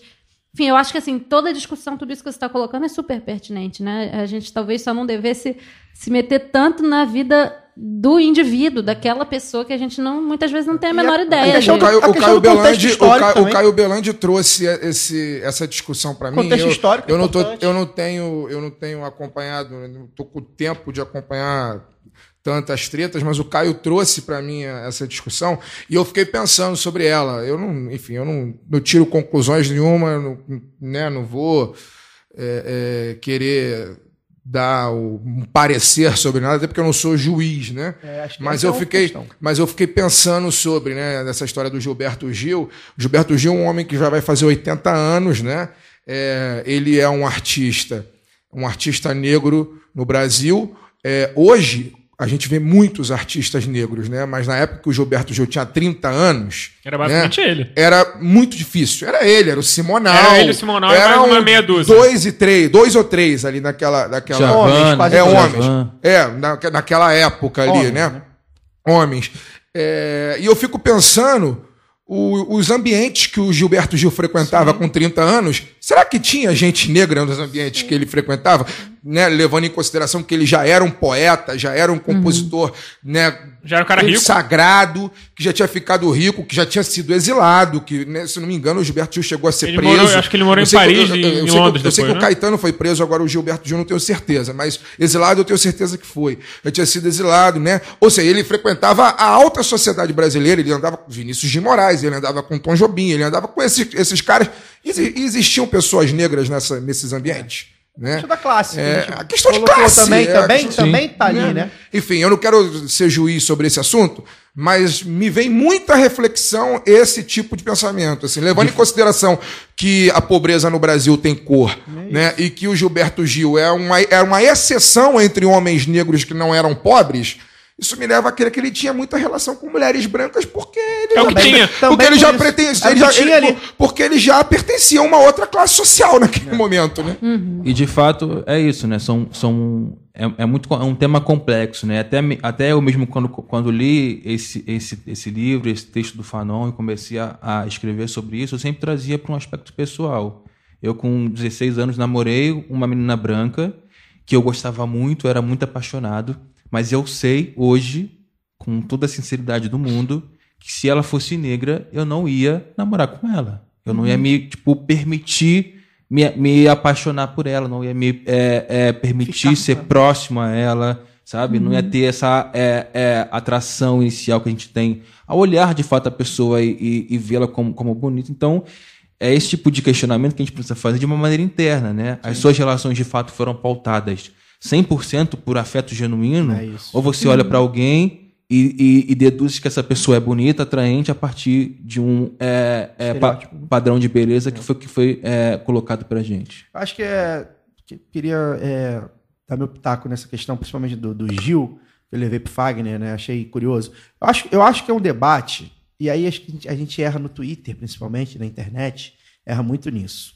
O Tal do- Twitter não é espaço de o- informação, né? o O, tal do- Twitter, o Twitter Poderia ser. opinião, O, né? o- o- Poderia o- ser. o Twitter é um tribunal, ele não é, É, um espaço de informação. exatamente. Na verdade, Pô, o- espaço de informação é movimento social, pô. O- Mas o Exatamente. Twitter, Às vezes é é, tribunal o. Twitter é um excelente espaço de informação e as pessoas muitas vezes fazem de tudo pra informar mal pra caralho. Eu acho que a questão toda, é, e aí vai exatamente no, no que o Fagner falou, né? É o do ser juiz. Eu, é, aquilo me levantou um debate, né? Essa questão, essa questão racial, é, de, de, de relacionamentos interraciais e tal. Isso me leva, isso é muito caro para mim, por, por vários motivos. E, e isso me levanta debates que eu fico, né? Me fazem refletir. Então eu, eu refleti sobre aquilo. Sobre o Gil ter uma, uma- um neto ou um bisneto, neto, eu acho. Lourinho, Lourinho, Lourinho. Bem, houve né, uma- um embranquecimento, isso é óbvio que houve. Aí a gente, aí você, aquilo ali, o tweet em si, eu achei até que ele não, ele não foi muito incisivo. E, mas, mas aí entra aquilo, né? É, aquilo é o debate. Vamos abrir, ó, tô aqui falando, isso aqui tá aqui, tá posto. Vamos debater, vamos conversar até que ponto isso é, como o Caio falou, um contexto social, até que ponto isso é uma relação individual. Acho que a gente também, às vezes, se perde muito na- nas questões afetivas. Eu acho, e aí eu acho que é um machismo meu, não sou estudioso da área, porque o afeto, o afeto transpõe várias coisas. Então, por exemplo, assim, e, eu- e aí eu, eu- a gente vive isso. Por exemplo, quando alguém de esquerda namora alguém de direita. Uhum. E eu conheço alguns. Então, assim, Isso aí já é mais difícil. é, você acha que é mais tão difícil assim? Na sua bolha. Não, eu acho que é mais difícil pra. pra- pra- Pelo menos pessoalmente pra mim seria muito É, difícil. então, pra- pra você, sua bolha. pra sua bolha, pra sua formação. Né? Você, você acha que não tem feminista nesse momento com, com É o- é o que mais amando tem. um boy lixo? Certamente é o que mais tem, Ou- estatisticamente falando. E, e vice-versa. Então, assim, é, acho que a questão toda é, é porque aquilo ali tem um afeto. E aí o afeto, ele muitas vezes transpõe, ele, ele, ele, ele se sobrepõe a, a essas questões. De- Mas isso não, não anula o fato de que a gente precisa refletir esses, Exato, esses existe um debate político importante sobre isso. Exatamente. Então, assim, a gente precisa fazer esse debate antes, mas não fazer o, o julgamento. E aí, acho que estou meio que concluindo aqui o que a Vivian falou sobre isso, sobre o que o Fagner falou, o que o Caio falou. Ou seja, é, é, a gente precisa debater. E não apontar para uma pessoa um caso e não julgar, ou tá, tá feito, e nem falar assim, ah, porque é contexto social. Ou seja, tem ali várias coisas que a gente precisa debater. E para e, e o nosso país é muito importante, porque se fosse talvez em um país, em, sei lá, num, num- num local onde é, havia, na década de 60, por exemplo, os Panteras Negras dos Estados Unidos, provavelmente o, o Gil estaria casado com uma mulher negra, porque lá a mentalidade É do, outra- do era- negro era era, diferente, outra, era né? diferente. Então, diferente. então, assim, é, a gente precisa também te- tentar entender esse contexto, tudo que envolve, Uhum. né? E às vezes a gente vai lá e se apressa realmente no julgamento. E é importante frisar, muito importante frisar, é, é, que nada do que a gente está falando aqui apaga uma outra discussão que também é seríssima e importantíssima, que é a questão da solidão da mulher negra. Ela existe, é real, né? existe, Sim. é real. Né? Quem se relaciona com, as, com, com, com mulheres negras percebe isso, né? É real. Nada do que a gente está dizendo apaga essa outra, que é uma outra discussão que também tem que ser travada. Enfim. Sim. E aproveitando nesse sentido, Caio, eu queria te fazer uma última pergunta, minha, pelo menos. É, como é que o, o debate da, desse debate da desconstrução da masculinidade dialoga com a- o feminismo e a luta das mulheres, né? Então, assim, acredito que sejam coisas paralelas e até a gente teve uma provocação no Twitter dizendo que ah, vão cancelar o lado B, porque É. tem gente que acha que o homem não tem que se meter. Eu falei, cara, a gente, enquanto quatro homens, a gente só pode fazer duas coisas: discutir a masculinidade, porque nós somos quatro homens entre a gente, e tentar apoiar de alguma forma a luta feminista, porque nós nos identificamos. Identificamos, acho que nem é a palavra, mas enfim. Então, assim, a gente apoia até onde a gente consegue ir. Então a gente não tem o tal do lugar de fala. A não gente tem- apoia porque a gente é, é pela justiça. Exato. Então, então a gente apoia. A gente, a gente, então, o que, que a gente Pela pode justiça fazer? pela igualdade. O que, que a gente pode fazer? Então a gente tenta fazer e ao mesmo tempo debater. Então eu queria que você. Como, como é que isso dialoga? Como é, como é que dialoga com, com movimentos feministas mesmo? Como é que elas, elas vêm? Ou alguns movimentos vêm e tal. Eu sempre gosto de lembrar que o debate de masculinidade, de uma maneira geral, foi iniciado por mulheres. Por mulheres feministas, principalmente feministas negras, que entendiam que não, não, não dava para pautar uma emancipação feminina sem a companhia de seus homens negros, seus pares negros, que também estavam sofrendo diversas violações. Então a gente tem Bell Hooks, a gente tem a própria é, Angela Davis que fala muito sobre isso e que, e que traz a, a, a- importância desse debate também ser feito por homens. De uma maneira geral, talvez seja só a minha bolha, mas eu é, acredito que não. As mulheres são muito impulsionadoras do nosso trabalho. É, acompanham muito, às vezes até mais do que os homens. Assim. A gente faz um, um podcast no Memo, por exemplo, a grande maioria dos ouvintes são mulheres. A repercussão no Twitter, quase todas mulheres. Exatamente. Eu já tinha- as pessoas que me indicaram você há pouco- um- Mulheres. eram mulheres. Então, as mulheres é isso, né?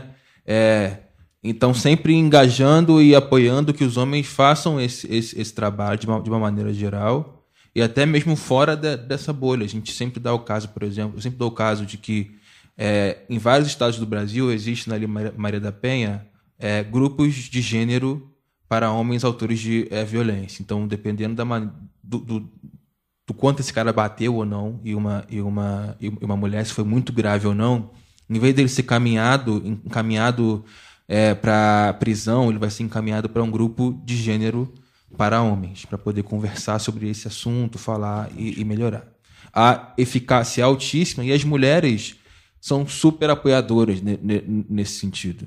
Então, é, tem um, um trabalho feito de- desse tipo em, é, em é, é, Caxias, aqui no Rio, e o, e o, e o rapaz estava me, me, me contando um outro dia que eles trabalhavam com as mulheres, só com as mulheres. Então a mulher chegava lá, a, a, a Maria, porque foi. é, tomou um soco do, do, do, do marido Foi agredida. é, agredida, né? E ela mesmo falava: chama o meu marido aqui, conversa com ele, ajuda ele, sabe? E eles entenderam que falar só com a Maria não Não não, dava jeito, porque sei lá, às vezes ele conversava com a Maria, a Maria se é, é, separava do marido, do João. E ok, ficou é, é, empoderada, saiu daquela relação e passou. Um tempo depois vinha, sei lá, a Joana. Que foi agredida pelo João também, porque o João saiu dessa relação e foi é, se relacionar com outra mulher e bateu nessa outra mulher.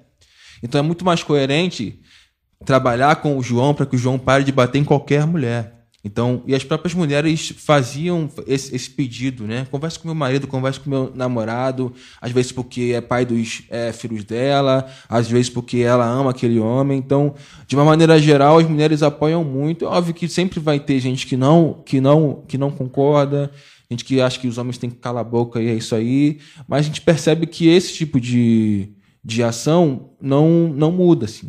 Acho que, de uma maneira geral, os homens querem mais não falar sobre isso.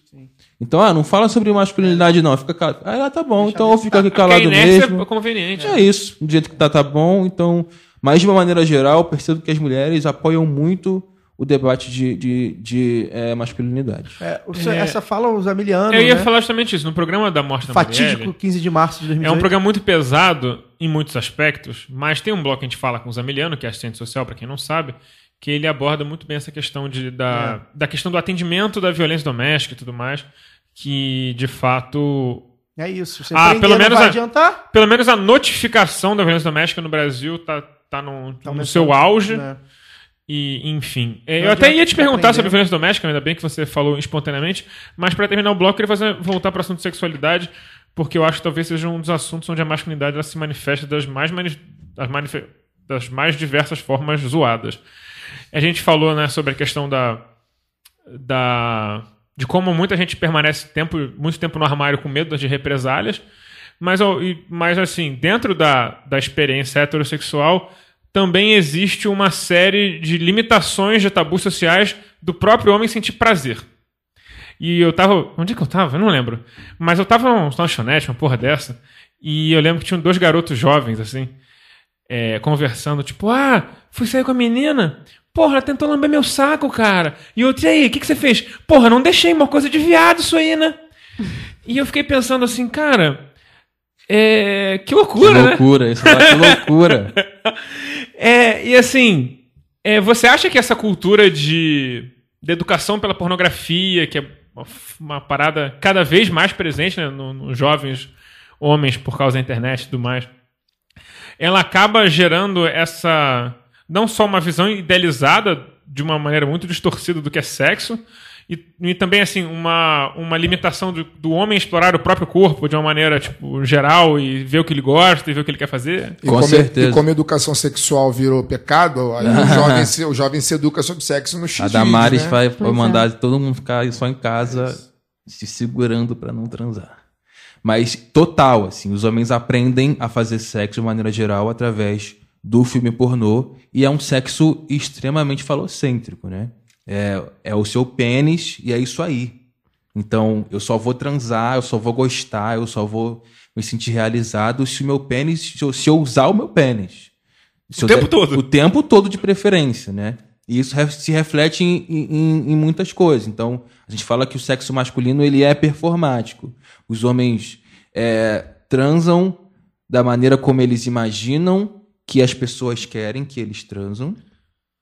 E os homens é, imaginam é, a performance sexual da outra pessoa a partir do que ele tem de é, estereótipo. Então ele olha para uma mulher negra, grande, ele pensa, pô, essa mulher transa muito igual louca. Deve sentar muito. Exatamente. Ele encontra uma mulher magrinha, branquinha assim, e fala, Ih, essa aí é mais tranquilinha, então não posso. Quebrar ela no é meio. Quebrar- Exatamente. E toda essa performance do que ele imagina e do que ele consome de filme, de, de, de filme pornô é, a partir desse sexo maluco, violento, sempre ativo, sempre, sempre é, é, é, domina. o- Muito o- pouca o seu- o reflexão, seu né, cara? É um bagulho muito. Mecânico. É muito mecânico. Fordista.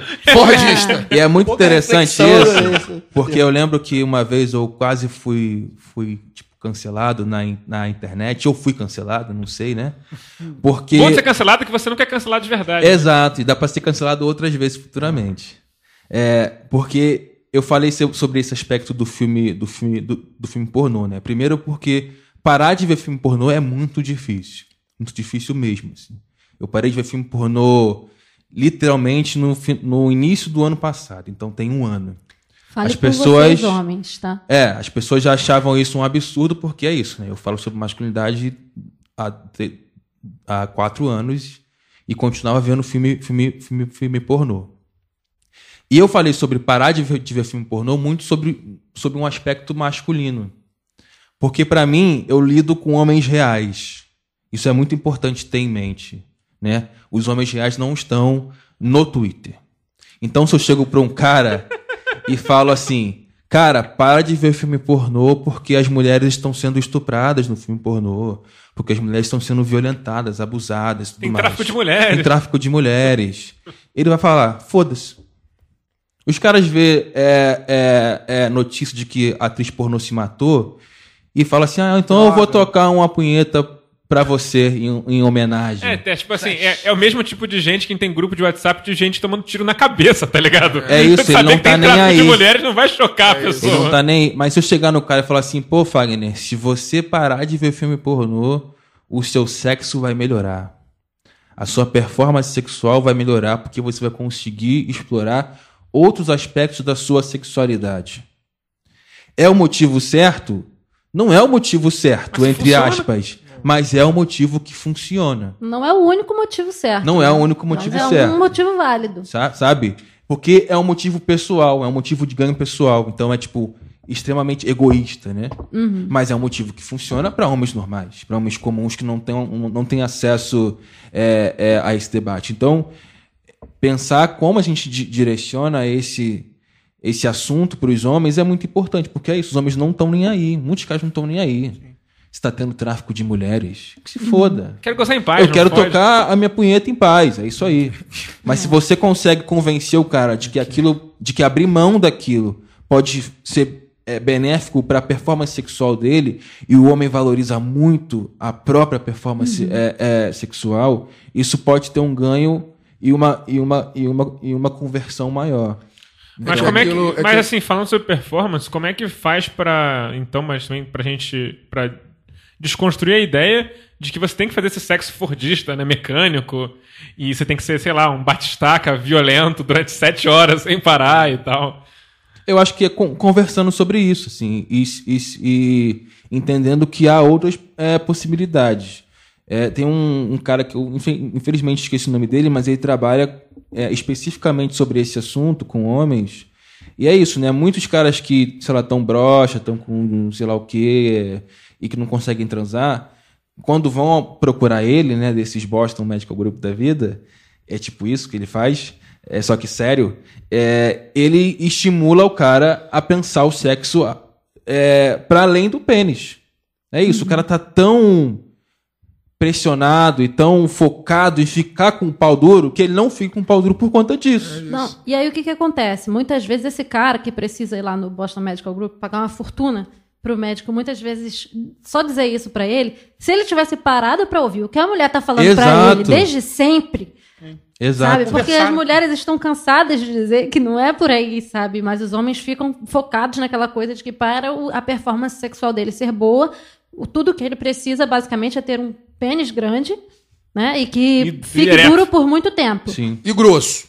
E grosso, enfim, tá, tá dentro aí do grande, da dimensão. Mas então, assim, os, os homens têm uma tendência geral a achar que a performance sexual depende única e exclusivamente desses dois fatores, o tamanho do pênis e o, a duração do E, o- não, e o tempo que demora pra dele. gozar. É, então, quanto Tem que tempo ele começar, de, de tem que pau duro? começar a narrar time de futebol na cabeça. Por isso que tá, É. tá perdendo pros consolos. Aí E o cara tá lá isso. pensando O no console é Ronaldinho Gaúcho, nesse quesito. Exato. né? Tá pensando no, no, no pênalti, como que ele vai É, fazer tá um pensando na escalação da, da seleção de 98? Não tem como. É uma entendeu? coisa egoísta, de fato, é isso, né? Porque o homem se, se- não, não se permite perguntar o que a mulher gosta, é, nem antes, nem durante, nem depois do sexo. Não se permite dividir, entre muitas aspas, aquele sexo com um, um consolo. Gen- Eu, eu vejo muitos casos. São O cara tem homem que tem resistência a que tenham brinquedos na brincadeira. Exato, sabe? Sei lá, o cara tava transando com a mulher, a mulher puxou sei lá o quê pra usar. E ele ficou puto. Ah, perdi pro console. Como assim eu não tô sendo o suficiente, sabe? Então, falar sobre isso é muito, é muito importante, de Eu fato. acho mais, muito, muito legal o que você falou sobre os homens reais, né? Que você lida com os homens reais, que muitas vezes nas redes sociais Não. a gente. A gente só lida com homens perfeitos. Não, ex- com Só os seres de- humanos perfeitos. Seres humanos Desconstruídos, Pessoas que, só os com pessoas desconstruídos. que não cometem vacilos em nenhum momento da vida e né, dormem e acordam sendo perfeitos. E eu fico, às vezes, vendo esse tipo de, né, de coisa e, e aí quando trago para a vida real, né? Quando trago para o meu prédio ali no, Engenho da Rainha, quando converso com o meu vizinho, quando converso com o garoto, né? O ga- garoto, né? Mas o, o hoje homem que cresceu comigo ali, eu fico, puta que pariu, né, cara? As pessoas estão tão nas redes sociais, elas estão tão mergulhadas num, num- personagem que é, não consegue ver que é muito que cada um de nós é muito pequeno diante de todas as demandas sociais né, que, que, que a nossa vida é, é, é, está inserida. Né? Tudo, tudo é- ultrapassa a questão virtual. Né? Não tem como você. Aquilo que a gente falava no início do programa, né? a gente tem que ter consciência cada vez maior do quão merda, quão Exato. pequeno nós somos. Né? E como merda o mundo ainda E é. quão merda o mundo ainda é. Exatamente isso. E aí pensar qual é o, o- o nosso papel, porque se tem alguém que precisa falar com esses homens, são outros homens. Eu não vou ficar exigindo que as mulheres falem com esses caras, ensinem esses caras. A gente que tem que tomar essa iniciativa de conversar com esses homens, porque o mundo real é isso. Então, Caio, eu queria aproveitar que a gente ainda, ainda tem tempo para eu te fazer uma perguntinha. É, eu sei que esse assunto da questão da sexualidade é algo que renderia muitas horas de conversa. Daria um mas- programa só disso. Daria um programa só disso, mas eu queria mudar um pouco de assunto, puxar um pouco a brasa aqui para nossa sardinha, porque nós somos colegas de profissão, né? Sim. Nós somos professores. E eu queria te perguntar como é que você vê essa coisa da masculinidade e da masculinidade tóxica no ambiente de trabalho. Tanto no seu trabalho como professor, porque você falou no começo, um comentário que você fez e que eu né, atinei para isso, é o fato de que sempre as pessoas ouvem mais os homens. E a gente que está em sala de aula, no ensino básico, a gente vê muito isso. A, a relação do aluno com a professora é muito diferente da, da relação com o professor homem. Né? Isso aí, é, acho que, para quem está dentro de escola, é muito claro. E, mas não só na escola, mas também no seu, no seu, na sua atuação, no seu trabalho é, como é, divulgador né, dessas ideias na, internet, nas redes sociais, porque eu acho que também existe uma diferença. Né? A- a mulher que está ali militando ou, ou divulgando essas ideias nas mídias independentes e o cara que é homem muitas vezes falando a mesma coisa ou falando coisas parecidas. Como é que você vê essa questão assim no seu trabalho como professor e como divulgador, como militante? Bom, como professor é um, é um desafio muito grande. É, eu sempre digo que a escola é a vida real vezes 10. Então, se você acha que o mundo está mudando, vai numa, numa escola, numa escola pública principalmente, e veja se um está mudando de fato ou não. Tem muitas histórias de, sei lá, do ano passado, ano retrasado, de falas e atitudes muito bizarras, né? O que eu entendo, enquanto professor, é o meu papel, que é um papel de se posicionar. Os, os professores, de uma maneira geral, não se posicionam para nada em sala de aula. Nada. Então, de maneira incisiva, que eu, que eu, que eu digo. Muitas vezes os Ainda mais em professores. tempos de escola sem partido. né? Exato. E muitas vezes os professores, inclusive, contribuem para isso. Então, o professor que olha para a menininha da, do sexto ano, sétimo ano, oitavo ano, e, e que, que- que comenta com os alunos. Pô, aquela menina ali do primeiro ano, hein? Gostosa. O moleque adora aquele professor e ele vai continuar é, é, é, reproduzindo isso. E é um ambiente de muita. que é, é- é uma fase escolar que os alunos estão querendo se é, afirmar de muitas formas. Então, todas essas, essas, essas pressões têm um impacto muito grande é, na vida deles. Então, para mim, é, o posicionamento é muito importante do professor. A gente é, querendo ou não, uma autoridade. Você pode ser um merda na vida real, você pode ser um Zé Ninguém na vida real. Você tem, sei lá, 30 seguidores no seu, no seu Twitter só. Af. Mas, mas na sala de aula, você é um influenciador. Você é um influencer. sabe? E tudo que você delimita como certo e errado tem um peso muito grande. Então eu, por exemplo, todo início de ano letivo escolar, principalmente em escolas novas, onde são turmas novas, eu faço uma listinha no quadro de coisas que eu não aceito de jeito nenhum. E eu sou, e eu sou literal.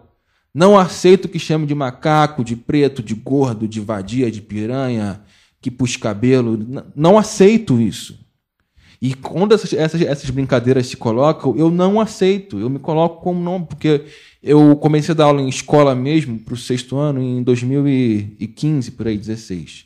E sei lá, acho que na minha terceira aula eu estava lá animadão escrevendo no, no, no, no quadro a matéria.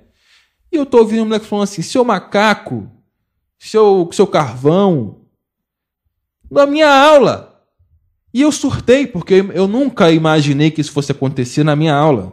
Como assim? Eu, militante, porra, preto, os caralho a quatro. E na minha aula o moleque sentiu tão à vontade para chamar o outro de macaco. Eu não soube lidar com aquilo. Eu tirei o moleque de sala, eu chamei o moleque de racista, não sei o quê.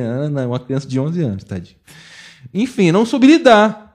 Porque eu não imaginei que isso fosse acontecer. Então eu entendi que eu precisava me posicionar de maneira clara. Porque tudo que eles brincam entre eles na minha frente e eu aceito, eles vão continuar brincando. Eles vão, eles vão continuar fazendo. Então é muito difícil lidar com professor, lidar com, com essa questão em, em- escola, porque é isso, é um ambiente que isso se intensifica muito, eles são muito suscetíveis a, a- a essas coisas, e os professores, de uma maneira geral, não se posicionam, a escola não se posiciona, isso continua se, se perpetuando de maneira muito alarmante. E na internet é um, é um campo minado, né? porque é isso, conversar aqui ao vivo é muito legal, e ouvir talvez um podcast é muito legal, mas quando eu tô tweetando, quando eu tô sei lá o quê, as pessoas não me, conhe não, não me É conhecem. É, bem mais impessoal. E esse debate de masculinidade é um campo muito tenso, porque ao mesmo tempo em que você precisa de fato acolher os homens para conversar com eles, você precisa também responsabilizá-los. E para muita gente, ou é, ou é cancelamento ou é passada de pano. Não existe meio termo. Quando, por exemplo, eu vejo, sei lá, alguém sendo, um cara sendo exposto, o meu trabalho é conversar com esse cara. O meu trabalho não é chegar lá e falar assim: "Ah, realmente fulano é um merda". Vale pra você, né? Eu preciso conversar com ele. Isso vale pra política. Eu preciso responsabilizá-lo, obviamente, antes de qualquer coisa. Mas esse cara vai continuar existindo. Eu sempre, eu sempre falo para as pessoas: ok, você cancelou Fulano. Ele continua aí. É, não é o arquivo do Word, você apaga, joga É na isso. lixeira e acabou. O cara traiu a mulher, o cara bateu na mulher, o cara fez sei lá o quê. Ninguém mais fala com o cara, o cara é um merda. Esse cara vai continuar existindo, vai continuar dele fazendo vai ter- merda. Então, quem é, que, quem é que, que, que, que conversa com esse cara? Quem é que fala com esse cara? Quem é que, de fato, traz uma outra perspectiva para esses caras? É muito difícil falar sobre isso porque isso soa como um passado de pano. E esse cara vai encontrar apoio justamente naqueles grupos. que Naqueles gente tá grupos que né? falam, não, você fez certo, tinha que bater mesmo. Bate mais. Então, Pois é. enfim. Enquanto a gente se negar a participar do debate, tem gente aí louca pra abraçar essa gente. Então vamos passar pro caô da semana.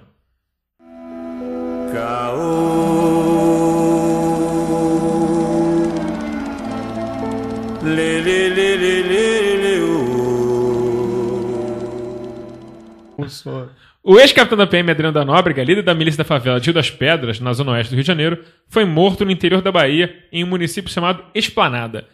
Capitão Adriano estava em um sítio do vereador Gilcinho da, de, da Dadé, do PSL, quem diria, e, segundo a versão oficial, teria reagido. É, essas balas mágicas não deixaram marcas na casa.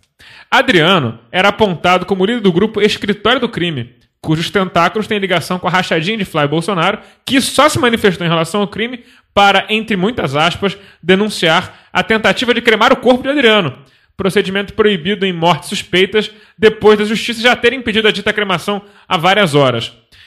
Bom, é, o escritório do crime também é envolvido com a morte da Marielle e dizem que o Adriano foi o responsável por matar o Marcos Falcon, que é um cara famoso aqui no Rio de Janeiro por mexer com uma contravenção aí. Foi queima de arquivo. Pra caralho ou muito? Na verdade, o Marcos pra fazer um, um- O Marcos Falcon, em tese, seria miliciano também.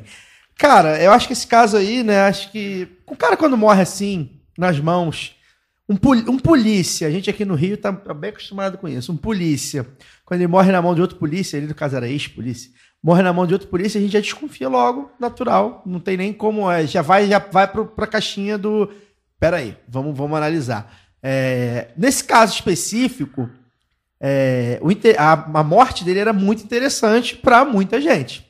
Né? Então, a, a gente só, já aí citou dois, dois casos em que Tem ele muitas é pessoas com diretamente sobrenome envolvido. Bolsonaro que ficaram muito felizes com a morte Depois dele. da morte dele, podia passar em rede nacional só a cena final do Tropa de Elite 2 filmando Brasília, assim, do alto. Assim. É. Acho que teria tudo a ver com, aí- com o, o momento. Quando eu gente- achei até que o Bolsonaro ia, sei lá, é, colocar Lamentar. luto de três dias, né? Em Mandar uma coroa de um flores, amigo né? e tudo mais. É, Eu o acho- que a gente espera de, dos nossos amigos quando a gente Exato. morre, né? Pois é, não. Acho o mínimo que eu espero. É o mínimo, né? E, e essa ligação do. do- é, é interessante também a gente relembrar essa ligação do Bolsonaro. Do, do Bolsonaro, ó. Ó, tu falei. Tem que ser mais específico. Essa ligação do, do, do ex-capitão com, com o caso da Marielle, que o, o Rony Lessa, que teria sido executor da Marielle, a- as investigações apontam, Essa queima de É, arquivo também aponta. é escritório, é do escritório do crime, que seria a- a- o braço da milícia em que o Adriano era, era líder. Então, assim, os, os caminhos aí, a gente já deu aqui alguns, né? Isso é fácil, só pra gente tentar entender. Bem básico, a gente tá falando, aula básica. Os caminhos ligam o Adriano de Nó- da Nóbrega ao caso Marielle e a rachadinha do Flávio Bolsonaro. Ele morreu e aí as circunstâncias são. Ah, ainda tem outra ligação aqui. Ele estava numa fazenda de um vereador do PSL. E ele não foi colocado na lista do Sérgio Moro, que, de pessoas mais procuradas do Brasil, Há algum dias tempo antes. atrás. Provavelmente o Moro sabia qual seria o destino dele, né? E não, é, o, ca- como diz o nosso amigo Glauber Braga, capacha miliciano. Então ele não tinha sido colocado na lista. E o advogado dele deu uma declaração de que o, Ad- o Adriano da Nóbrega teria ligado para ele uma- alguns dias antes, dizendo que achava que ia ser morto. Até porque ele já tinha fugido de uma tentativa de, apre- de apreensão na Costa Sauípe, e foi aí que ele foi parar na casa do vereador. Então, como se não bastasse, já tem quatro setas aqui, né? Cinco setas. A outra seta é queriam cremar um corpo dele. É o que não se faz, assim. tipo, Normalmente não se faz. se faz, a, a família, né? Pode cremar, ok, mas não, não deveria. Não, não, não, não. É o seguinte, até resolver o caso, É. você não pode cremar. Não pode cremar um cara que é assassinado. A outra setinha é que teriam relatado rajadas. no- ah, teria sido. A polícia relata que ele, ele reagiu. Teriam, foram relatados rajadas, pelo menos três rajadas. eh, e não pegou nenhuma. Na verdade, tinha um, um furo só na casa onde ele teria sido executado. Tem mais uma seta aí. A Glock que apreenderam. Numa foto é uma. Numa foto é uma, numa foto é, é outra. outra. Então aí, aí- então assim, o que a gente pode dizer é, pelo menos juridicamente, pra gente não ser processado, pelo menos é uma morte muito suspeita. E aí a gente só, só precisa unir aqui as coisas e acho que tá muito claro que esse ah, cara foi tem passado. mais uma seta aí. Além de ter agente da polícia da PM da Bahia, havia um agente da Polícia Civil do Rio de Janeiro na operação. É, ah, essa eu não sabia. É. Acho que agora, acho que agora, São muitas setas. acho que né? agora é, daria um PowerPoint. O Deltan Dallagnol claro. Daniel, Daniel, ó. faria um puta PowerPoint, hein? Aproveita que tá puto com o Moro, faz esse PowerPoint aí pra gente. E aí o Moro, o Moro que é o capaz, o capaz não, o capanga de milícia, né? Capanga de miliciano. É, Acho que assim, isso é muito claro pra mim. Acho que a gente já citou aqui as setas e tal. É uma queima de arquivo. É, E aí há vários interesses em se queimar arquivo, né? É, Provavelmente quem queria a cabeça desse cara não queria prendê-lo, porque não interessa prender um cara desse. Preso dá depoimento, né? Imagina o sujeito desse da fazendo A delação. delação, né? Então, assim. Preso é- depoimento, um perigo. é, não, não- certamente não, não gostariam de. não queriam prendê-lo. Demorou bastante para esse cara ser achado. É bom lembrar que ele já é foragido há muito tempo, até pela ligação dele com, com, com a milícia.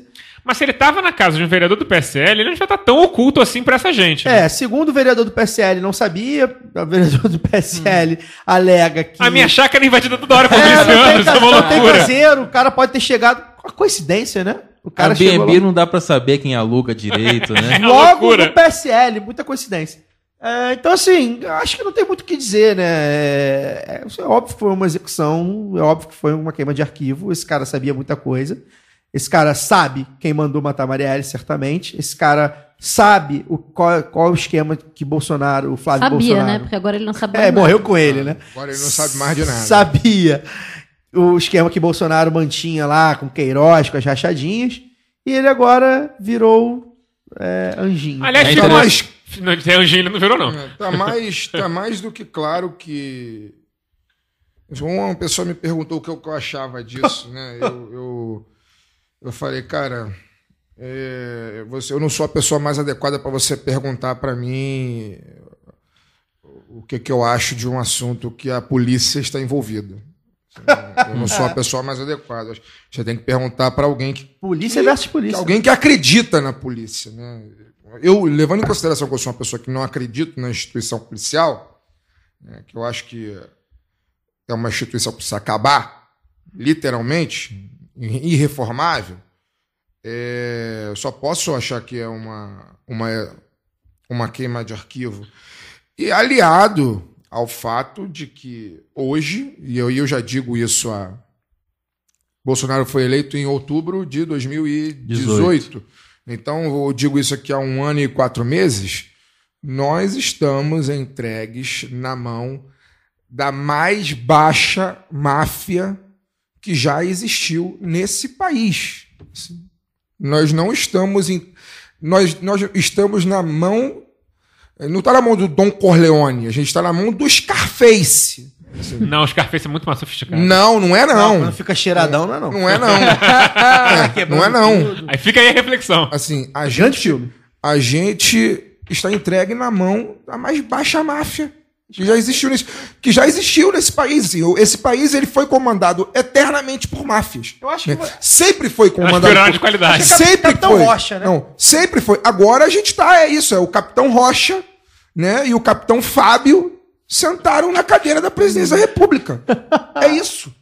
É isso. Juntou isso com os senhores de engenho na figura do seu, do seu Paulo Guedes e na figura né, de, Charlatões de, da fé. de outras. O próprio Sérgio Moro, de uma isso, família é isso, é. O então. senhor do engenho, que é o, o Sérgio Moro, o, o Paulo Guedes e O tal. alto clero, né? Não vamos É, o, o- os fanáticos religiosos ali, os, os falsos religiosos, os empresários da fé. escória, né? Os empresários da fé. E do outro lado, na cadeira da presidência, é o Capitão Rocha. É isso. É a, ma- É é a Fábio, máfia. é o É Fábio, aquele. eu acho que é o Capitão, É bem, bem... Mas o Fábio é engraçado, É você não deve ser no final engraçado. ele ainda dá uma... Eu Ele é esperto. fui criticado, acho que uma vez aqui, porque falei que nem na ditadura militar, eu continuo, nem na ditadura, continuo reafirmando, Inclusive- nem nas ditaduras militares o Brasil esteve entregue nas mãos de pessoas tão baixas. Assim, é- é- é, o E olha que- é, o Médici era um baixo que se fingia limpo, né? O Sim. Bolsonaro faz questão de se fingir limpo. Ele faz questão de mostrar Chafurdar. de mostrar a, o inclassificável que ele é. Ele é um, É sujeito, condensado. ele é um sujeito inclassificável. Se o problema fosse esse, tava ótimo. É um sujeito inclassificável. Então, é capaz de tudo. É bom lembrar que a galera da ditadura não admitia que tinha tortura. né? Não admitia. E, e esse presidente atual, E o, exalto. como é que é o nome daquele car... o, o lambedor de bota de milico? O Alexandre Garcia. Alexandre Garcia. Tem uma reportagem dele com o Figueiredo, que, ele- que é uma reportagem pra passar pano pra um negócio que ele tinha falado que preferia cheiro de, de cavalo ou cheiro do povo. É, ele, ele era foi porta-voz. do ele era- Sim, mas é tipo, o cara teve que fazer uma reportagenzinha ali pra tipo, botar na televisão pra mostrar que o presidente jamais pensaria Não, aquilo. Se ver- o Bolsonaro falar uma coisa dessa, no dia seguinte ele falei mesmo, porque o povo é sujo, porque usa avanço, Ah, avanço ele, dos ele- ele de já não, pobre. ele já não falou que o cara, pelo. pelo Já falou que pelo hálito não ia ganhar pelo emprego. não ia ganhar emprego. Enfim, é isso. É. Ele, ele se orgulha dessas coisas. E, ele e é pior do e que o os que caras. me E o que me deixa mais chocado é que, na verdade.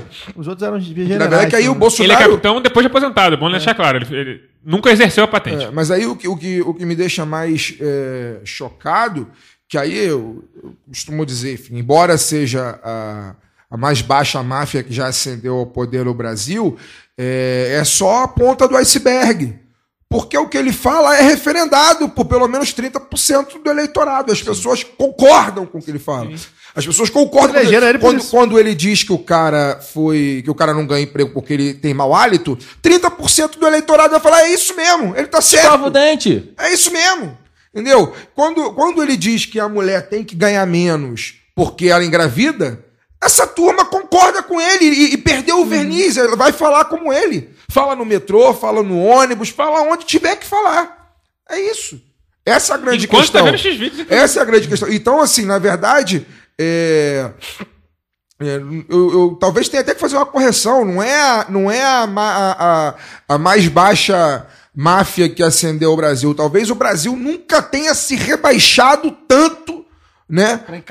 Máfia poder se dessa. encaixar numa máfia desse nível. Essa é a grande questão. É assim, o governo brasileiro ele parece muito às primeiras expedições de espanhóis, principalmente, principalmente espanhóis, na- nas Américas, né, cara? Que era uma galera Veio, assim. veio a- a- o lixo. É, o, o Cortez era de uma família lá, de, ele era basco, se eu não me engano.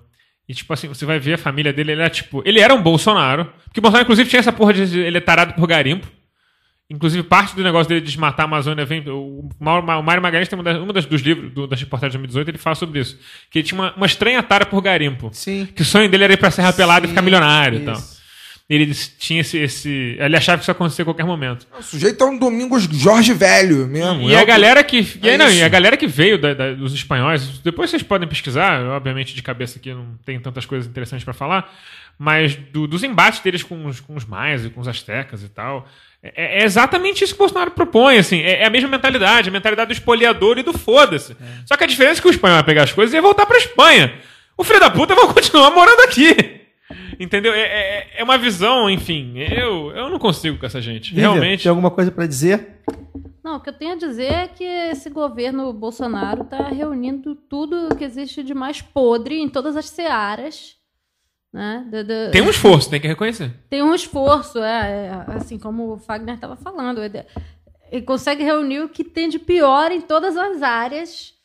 Em todos É colocado a dedo, né? É. é. colocado a dedo. Tipo, tirou o Vélez, botou o Weintraub. É, É. é- é- é a dedo a parada.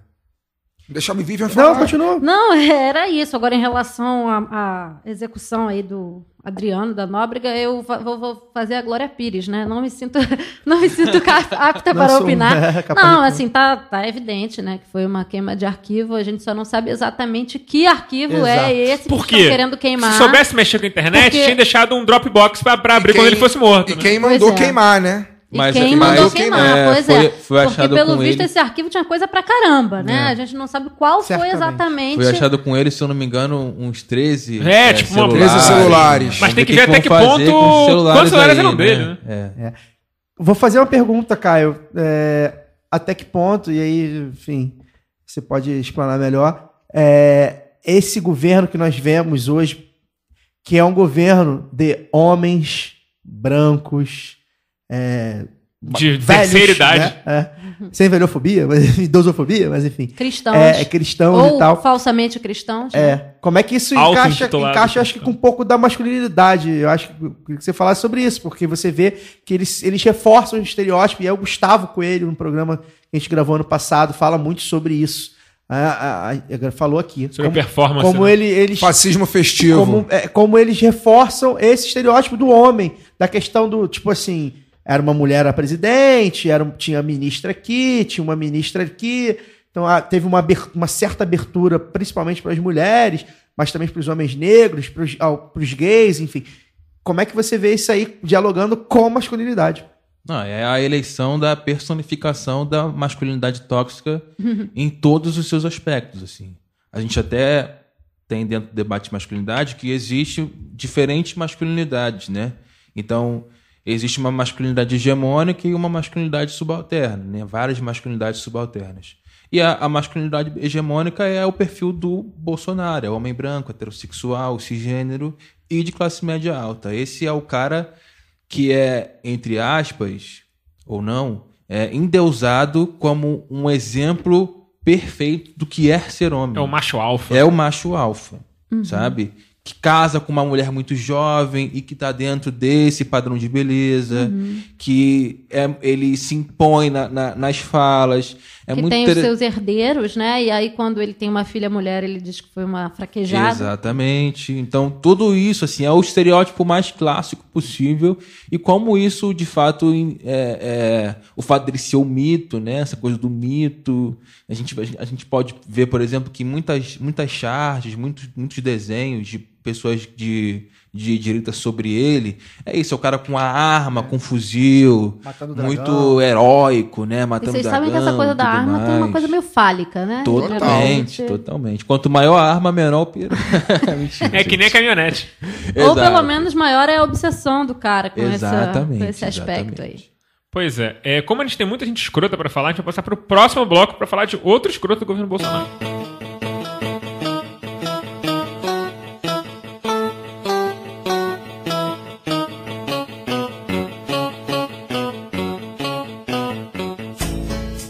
Abre aspas.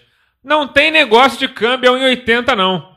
Todo mundo indo pra Disneylândia, empregado doméstico indo pra Disneylândia, uma festa nada. Pera aí. Fecha aspas. Estudioso de economia dos Estados Unidos na escola de Chicago, polido com seu terno e gravata de grife, falando alguns idiomas, com experiência em mercado financeiro e fraude em mercado financeiro, o verniz necessário de boa gestão ao bolsonarismo, esse é Paulo Guedes, o, que, o homem que o empresariado queria. A máscara, porém, não demorou a cair. Novamente, o ministro da Economia mostrou por que neoliberais e neofascistas andam tão abraçadinhos. O que dizer desse sujeito, Fagner Torres? É, Bom, Senta que lá vem. Não, então, eu, eu achei ótima a frase. É, ótima, né? Por ter desnudado o que é o Brasil desde sempre. Ótima, né? pois sincera. né? Exatamente. Não, é, eu acho que tem alguns elementos aí que, que estão claros nessa fala. De fato, ela mostra quando a empregada doméstica é utilizada como exemplo, mostra o quanto é, ressentido ficou o, o empresariado na figura do 1% que pertence ao seu Paulo Guedes, mas também o quão ressentida foi a classe média brasileira com aquela que, na minha opinião, é a, a medida mais estruturante de todos os 13 anos de governo de PT, que foi a PEC da doméstica. né? A classe média brasileira, ela racha, eu sempre disse isso, ela racha com o PT, começa a rachadura quando a, quando a empregada deixa de ser escrava. Caro. É. Deixa. É, é, verdade. Quantas vezes, eu tenho certeza que somos cinco, cinco aqui na mesa, e quantas vezes cada um de nós ouviu dizer entre os anos de 2000 e, e, se não me engano, essa PEC é de 2012, é, entre os anos de 2012 e os, os anos de 2016, é, quantas vezes a gente ouviu dizer que não tinha como contratar uma empregada porque uma empregada agora tinha direito e estava cara, né? E tinha mais uma coisa, estava muito difícil contratar uma empregada porque agora é, Querem é, fazer outras querem coisas. fazer outras coisas, querem estudar e querem outras Querem ter coisas. uma vida, né? Querem ter uma vida. Quem diria? Né? Só um dado Então- rápido aqui. Ah. É muito. Eu acho muito emblemático que a chamada Constituição Cidadã tenha criado nos seus direitos trabalhistas um, um conjunto de direitos especiais para as empregadas domésticas, né, diferenciando ela do trabalhador comum, como se ela. né, Deixando claro que o Brasil é o país que é, porque é um escravocrata. Porque é racista. escravocrata. Exatamente. E, em segundo lugar, é bom lembrar que a quantidade de direitos que uma empregada doméstica tinha, que ficou caro demais, dava mais ou menos uns 89 reais por mês. Pois é. Continua. Pois é, e aí, e aí eu acho que é muito claro o exemplo da empregada doméstica por causa disso, né? Porque mostra é, que, que né, boa parte da classe média brasileira rompeu com, com todos os ganhos que teve, né, ainda que discutíveis nos governos petistas, quando passou a ter, quando passou a não ter mais alguém a- a- para escravizar, porque no fundo é isso. O brasileiro Exato. adora ter alguém para escravizar. E, essa, e essa relação, talvez a relação mais clara desses tempos de, de, de, de, de Brasil, dessa, dessa relação é, senhor de engenho escravo, né? Sim. É, é o, o, o, o patrão que de fato manda e que tem a posse da vinda daquela, Sim. daquela mulher. E aí eu ia chegar lá no que você acabou de falar. Né? Outro, outro elemento que me lembrou a fala do Paulo Guedes é o filme Que Horas Ela Volta, Total. né? Porque mostra muito que também o Brasil começou a ficar puto quando a, quando a Jéssica passou no vestibular e o Fabinho não, né? E aí, a FAO, né? E aí o e aí uma outra coisa que eu, né, que me trouxe um elemento, eu tenho lido né, desde janeiro, eu estou no, no meu terceiro livro É, eu, botei, eu já tinha botado como meta para esse ano que eu leria, minhas leituras seriam todas focadas em questões negras e indígenas. Né? E eu estou no meu segundo livro agora, lendo a questão, a questão negra, que é o, o Um Defeito de Cor, da Ana Maria Gonçalves. E é muito, né, para quem não sabe, a história, a história é um romance baseado na, na vida da Luísa Maim, que é uma heroína malê, né, que foi reconhecida agora há poucos anos atrás como ela não era malê, mas ela estava nas revoltas na revolta dos malês, né? Ela era uhum. ela era de outro local na África. Os malês eram muçulmanos e ela não era muçulmana, muçulmana, mas ela estava ali no, naquele contexto. E, e o livro o livro mostra muito a, a, a fala do Paulo Guedes é muito toda a relação senhor de engenho, isso que o Caio falou, toda a relação senhor de engenho negro escravizado. É total, absolutamente total. Era um senhor de engenho falando, dono da vida daqueles que ele pode pisar, né? daqueles seres humanos desumanizados, aqueles seres humanos que, que chegaram aqui no Brasil, que tiveram seus nomes arrancados, o seu poder de, né, o seu direito de crença arrancado e que foi obrigado a ter um nome cristão. E a fala do Paulo Guedes é exatamente aquilo. A empregada doméstica, né, essa que, que porra é essa que ela Quem tem ela que... pensa que ela é? Quem ela, Ela pensa onde eu que quero, é? vai pra praia, ela vai vai para pra onde eu quero, ela vai conhecer a cidade do Roberto Carlos. Assim, ela quem ela pensa que é?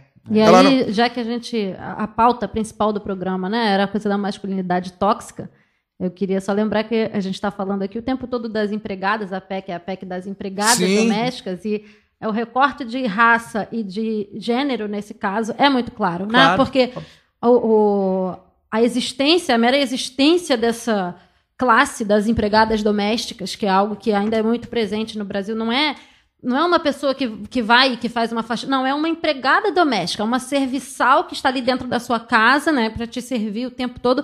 E quem são essas pessoas, né? São mu- mulheres negras. Quase que totalmente. 99. É, é.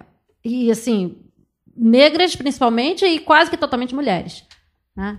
É, quem é que já conheceu aqui um empregado doméstico? Inclusive, quando o, o- o lugar do homem no serviço de casa é o outro, é o do pedreiro, né? É o cara que vai fazer, trocar um registro, vai mexer no basculante, é o faz Mas tudo. a questão, a, a questão, né, se, se a gente for puxar o histórico, é isso, né? O quem trabalhava no, no engenho. casa era Sim, a mulher. divisão no trabalho é a engenho, mesma, é a era mesma. O homem, né? E a, A mulher tinha- trabalhava em casa. Tinha também as mulheres na lavoura e tal, mas a ampla maioria homens, né? E a casa era o cuidado das mulheres. É, É, e isso. o homem ia lá pra carregar coisa. É isso, é isso. É, E é, é isso. Fagner, então, é, foi, muito, foi muito interessante, assim, um outro aspecto que eu queria colocar. Não, na verdade é o mesmo aspecto, né? Que, que é o que choca, na verdade, porque é isso, a gente está acostumado a viver com as, com as hipocrisias, né? O Brasil é um país extremamente hipócrita. Então a gente está acostumado, quando houve uma declaração dessa, ser um, um vazamento, uma conversa ali entre um empresário e outro, e um jornalista atento pegou e ouviu. Não! Foi aos quatro ventos, é para todo mundo se colocar no, no seu lugar. E assim, e, e- é muito importante que aí a gente tem que trazer o debate para uma questão mais a- acima até, que embora ele tenha usado o termo escra- eh, empregada doméstica, a empregada doméstica, no caso que ele diz ali, somos nós. É, assim, né? Não é. Porque, porque a pessoa que, que vai na nossa casa, eventualmente, se, se tiver o caso de alguém na nossa casa para poder fazer uma faxina a cada 10, 15 dias, ela não vai mesmo à Disney, não. É, exato. Entendeu? Quem poderia. É.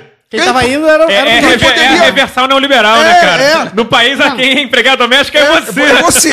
É isso. Que- Quem poderia ir à Disney, eu, eu nunca fui. E acho que também não tem condição, não. Mas, nessa- poderia ter- mas, mas poderia ter tido. Mas poderia ter tido. Ele tá falando é de mim, ele tá Exato. falando é de Uhum. todos nós que estamos nessa mesa aqui. E, e é muito chocante que, a- que esse discurso encontre a- a- é- eco na, na, na- na- É chocante Agora, não é, você- né? É chocante não é, porque é isso, né? A gente, quando estuda um pouco, quando a gente analisa um pouco o que é o Brasil Vê é historicamente, mesmo, né?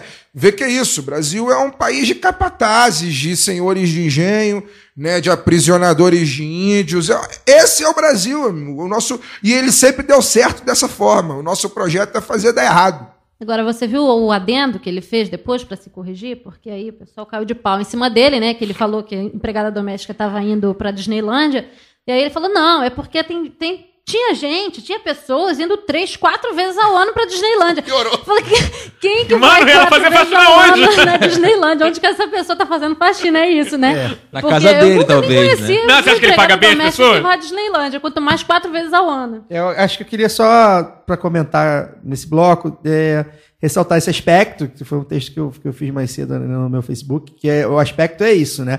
É uma frase racista, uma frase elitista, né? Escravocrata. Ela conseguiu bater em todas as Porém- machistas, né? Ela é Machista- machista, classista, Porém- racista. É o combo da bosta. Porém, ela tem um alvo. Ele, ele atinge as, do- as domésticas, porque, né? São as domésticas. É o mais baixo nível social. Na Não, não, isso aí, segundo Boris garis. Casoy, é o- Então, são os enfim, garis. talvez seja co- compatível ali.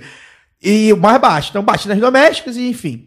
Mas isso foi Elas o que o Wagner falou. volta, né? Bate, na verdade, na gente. Quem ia pra Disney, ou quem, quem, Quem tem tinha o hábito pra condições. ir pra, eh, pra Disney, éramos nós, da classe média. Essa tal da classe C, né, que ascendeu ali com, com Lula e com a Dilma. Ou seja, éramos nós. Eles, na verdade, estavam querendo dizer, vocês, nós, estávamos indo muito, né, pra, pra Disney. A gente sabe que as empregadas estavam, e os porteiros, né, como o Lula gosta de dizer, de fato estavam viajando de avião. Estavam viajando de avião para voltar para suas terras, É, pra para conhecer a uma família, praia né? ali. Segundo a Danusa Leão, ir pra Paris tinha perdido a graça, né? o por- Vocês lem- vocês encontrou lembram, com o porteiro. vocês lembram desse Encontrou com o artigo, porteiro, né? com a filha do Porque Ela porteiro. encontrou com o porteiro É. na, na- em Paris. É, mas enfim, isso é exceção. Então, assim, quando ele fala disso, era, somos nós, né? Tá atingindo a gente. E principalmente porque que as empregadas domésticas, no geral, não têm o mau gosto de gastar tanto dinheiro na Disney. Essa é a primeira coisa que eu queria falar. E a outra coisa que eu, que eu queria dizer é que a Mônica Bergamo, que é uma jornalista que normalmente é muito bem informada, da colunista da Folha, eh, publicou hoje que. A mulher os- que não dorme, né? é, ela é muito bem informada, pelo menos quase sempre ela está sempre bem informada. Ela disse que interlocutores do Planalto se assustaram com a declaração. Você imagina Então, que, que o Bolsonaro é fica seguinte, chocado. Os né? asseclas do Bolsonaro, aquela gente que você imagina quem, quem né? Alguns nomes aí, né? Tipo Os Lula, Deus vultinhos. os Deus Vultinhos, os Hélios Negões, essa galera ali, né, que, que bajula o Bolsonaro, na verdade, eles acharam que o Paulo Guedes passou do ponto. e... Põe a mão na consciência e Então, pensa. velho, cara, é que realmente o negócio foi louco. E aí me remete, pra finalizar, ao sensacionalista, que quase sempre também manda muito bem, dizendo que o, o Bolsonaro, de fato, ficou chateado com, com a declaração do Paulo Guedes, porque o Paulo Guedes tá falando mais merda do que ele. Que também não sei se é muito verdade, mas o, o Paulo tá ali, o Paulo Guedes tá disputando. E esse verniz aí, tá, o bom roteirista foi muito feliz no que ele falou, porque é bem legal, porque a gente a gente sabe, e aí quem, quem vive fora da bolha tem esse ônus aí, a gente sabe que tem gente que votou no Bolsonaro porque o Guedes entende de economia, o Guedes Ah, vai botar... o plano Guedes econômico do Guedes é, é o. Guedes vai colocar, não, o Guedes é o cara populido, não, o Guedes é o cara que vai ser o cara do governo. Trabalhou Tá com aí. Pinochet, cara competente. Tá aí, porra. então acho que, enfim, a máscara caiu. Falando em análise econômica, Daniel, que está nesse momento em Aruba, comendo uvas, sendo servida para ele na boca, porque ele é um homem de posse, ele fez uma Ele análise não foi pra. Disneylândia, não? Não, ele não curte. Ele já passa dessa fase. Já né? passou essa fase, tá velho. Mas a Luísa acho que talvez vai pedir eventualmente. É, Mas voltando ao assunto, no lado B Notícias de segunda, é o... ele faz um longo áudio explicando por que que a política econômica do Guedes é uma merda. Então, quem quiser mais detalhes sobre a questão técnica e tal, vale ouvir, porque em cinco minutos o Daniel fala mais conteúdo do que boa parte do Globo News fala em semanas, porque ele, além de ser didático, Ele quer falar o conteúdo, Ele quer né? falar o É. conteúdo. O que ajuda muito. Não à toa ele não tem espaço na Globo News. né? Pois é. Este foi mais o Lado B do Rio. Lembrando que estamos em todas as redes sociais, como o Lado B do Rio, exceto no Instagram, mas tem uma campanha. É, é isso aí. Denuncie como spam o maldito Lado B do Rio. A galera, que, a galera que tem Instagram aí, alguns ouvintes, a maioria dos nossos ouvintes não tem, né? Que o Instagram é uma rede social capitalista. É o Hedonista, Facebook. hedonista. É, é tudo hedonista, Facebook. é, né? enfim. é, dos biscoiteiros, né? É, como o Caio mas quem tem, é, pois é. Como mas quem tem, quem tem Instagram, denuncie lá o arroba lá do B do Rio. é, porque o cara não posta, ele, ele até fez antes da gente, a verdade é essa. Mas não posta, não tem nada e tal. Um cara que, enfim, de repente até fez. Ele pegou o nome, mas não fez nada. Fez nada, não, de repente até fez pensando na gente também, vai saber. Mas não posta, nem nada. Então vamos denunciar aí e botar lá spam. É, pra ver se a gente Terras consegue. improdutivas, né? No É. Instagram. Vamos expropriar as terras Vamos ver uma expropriação Reforma prol da agrária do revolução aí. É, pra ver se a gente consegue dessa forma. Senão, a gente vai, vai tentar entrar em contato com o Instagram e, enfim, tentar na boa.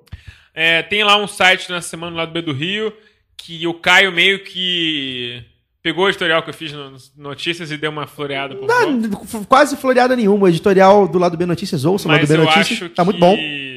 que vale a pena também ficar em texto, porque Foi muito eu bom. acho que eu escrevi direitinho. Foi muito bom. O editorial sobre a- a- o Guedes, né? Antes do Guedes falar sobre, sobre a Disney e sobre a greve dos petroleiros. Pois é, ele, ele nem tinha falado da merda da Disney, Pois é. merda do Parasita. E a- a- como as coisas se linkam, né? Como a greve dos petroleiros, que é uma classe que, em tese, é uma classe de trabalhador bem remunerada, estabilizada, uma categoria bem, bem remunerada e tal. Como eles, como, como isso, é, para eles, né? Para esses que estão no poder agora, também é prejudicial. Então, foi bem legal o editorial e a gente passou para texto. Gente, lá. eu, eu adoro a criatividade dos ministros do Bolsonaro pra xingar servidor público, né? E os professores. Porque É. eu já fui chamada de zebra gorda, agora parasita, eu tô esperando qual vai ser o próximo.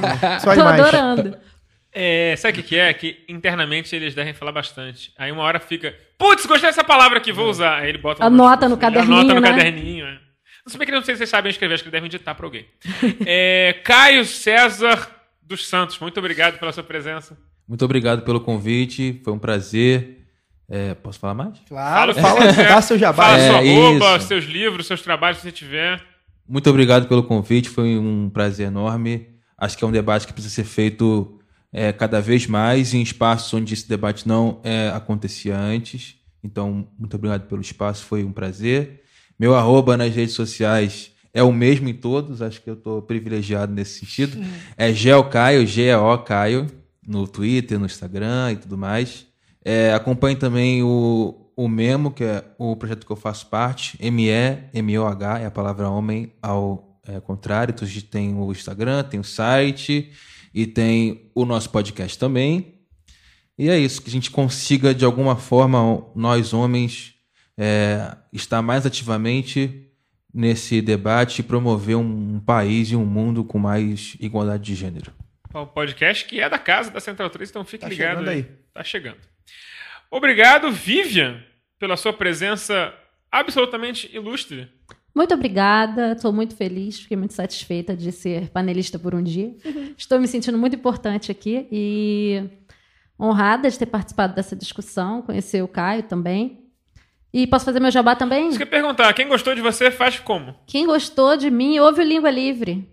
Tá lá em todos os agregadores. De preferência, baixem um agregador, não usem o Spotify, porque o Spotify está com um plano maligno de dominação da podosfera. É, redes sociais, é, arroba Língua Livre no Twitter. No Instagram também não conseguimos, vou ter que fazer a expropriação do arroba Língua Livre. É, Deve ser uma disputaria. Deve ser. No Instagram a gente é o arroba Língua Livre Pod, de podcast. E tem o Facebook também, que quem comanda é a Liliane, porque eu já desisti do Facebook faz tempo. Correto. Então, procurem a gente lá nas redes sociais, sigam e ouçam o É programa. sobre o que o Língua Livre? O Língua Livre é um podcast sobre linguagem, é, linguística e literatura. A gente alterna episódios de linguística e de literatura. Eu e Liliane Machado, minha colega e amiga, professora também, somos as duas professoras de português e literatura do Colégio Pedro II. E eu me especializei na área de língua portuguesa, ela se especializou em literatura brasileira.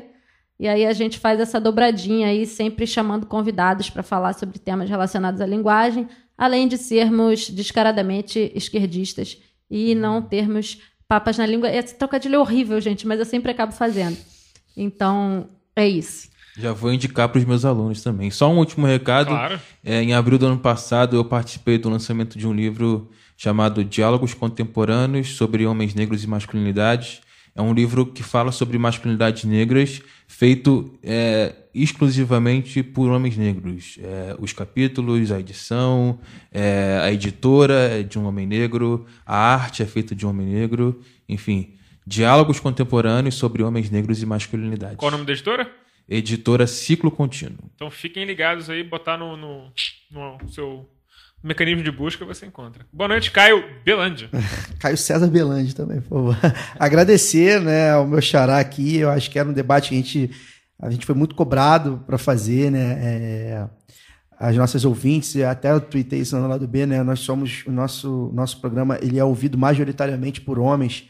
É, a gente tem essa sensação. Mas tem melhorado. por- já vem melhorando há bastante tempo.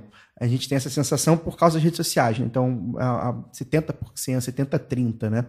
E acho que está caindo, né? Então, a gente, o, que a gente pode fazer é isso, debater a nossa masculinidade e, a- e tentar, enfim, é, abrir espaço para as mulheres falando, que tem muita mulher falando muita coisa legal. Então, agradecer ao Caio, agradecer a Vivian, de quem eu sou ouvinte, além de, além de, de ser o podcaster que ela ouve também, eu sou ouvinte do Língua Livre, é, indicar o último episódio, eu botei lá no Twitter também, é, sobre sambas de enredo, né? É um, é um podcast que, apesar de ser bem, bem técnico da questão da linguística e da literatura, dá para ouvir tranquilamente quem não entende nada de literatura. Então, assim, eu gostei muito do programa. Para quem ouviu, galera que ouviu é, o programa da semana passada do Carnaval, que gosta muito quando a gente fala de Carnaval, que se interessa, pode ouvir o Língua Livre número 16, né? 16. com, com o Simas, o Luiz Antônio Simas, nosso padrinho. Inclusive, você, você falou do nosso, lá do, nosso programa lá. E ele falou: não, sou padrinho e tal.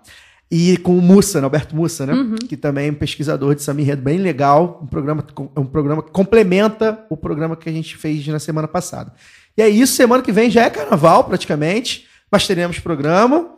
E vamos, vamos lá, porque o carnaval nos redime. Boa noite, Fagner. Bom, boa noite. é, é, vou chover no molhado. Vou agradecer a presença do Caio pela conversa, pelos ensinamentos, é, por ter conhecido você pessoalmente também. Já sigo você nas redes há algum tempo e leio o que você escreve, mas foi muito bom estar aqui junto com você hoje. Agradecer a minha madrinha, né, nossa madrinha Vivian também. É, uma vez, eu que sou um tarado absoluto por literatura, né? E uma vez me perguntaram pelo fato de eu sempre falar de livros nas redes sociais e sempre citar livros aqui no programa.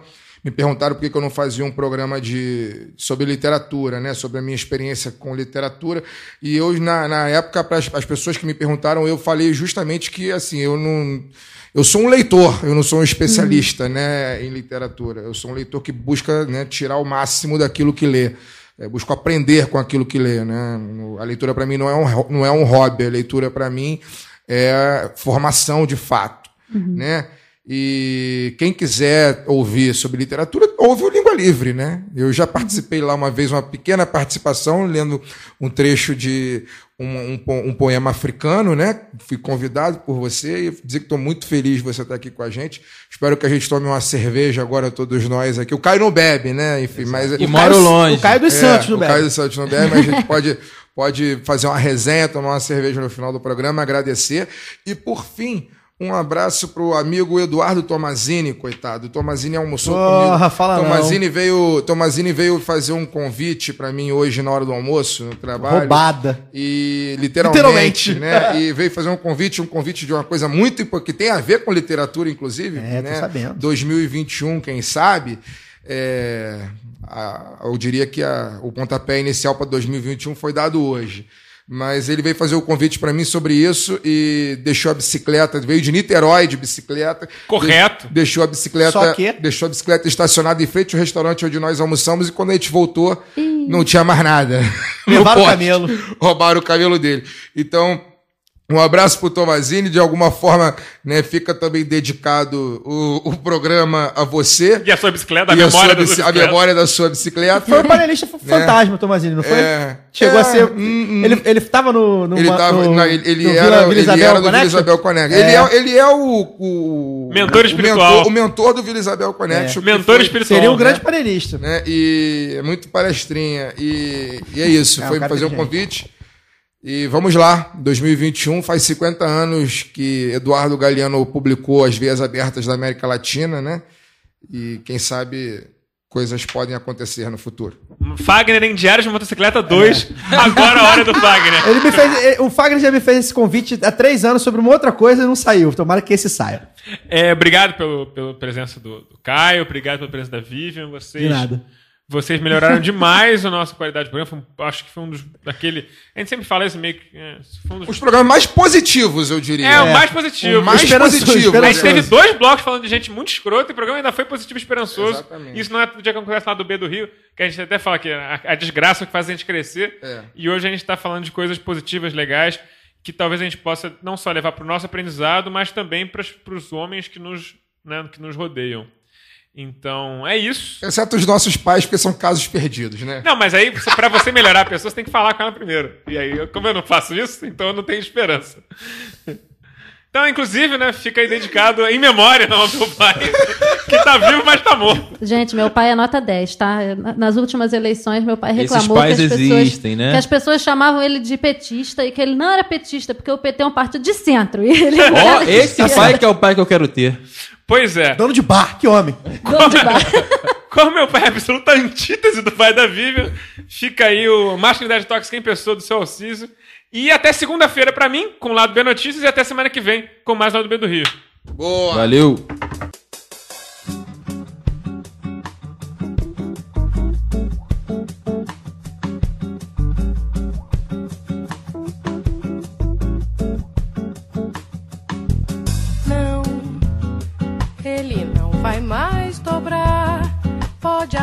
Acostumar. Ele vai viver sozinho.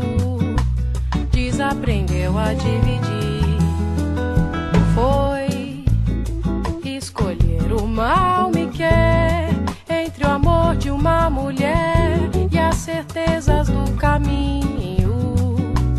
Ele não pôde se entregar e agora vai ter de pagar com o coração. Olha lá,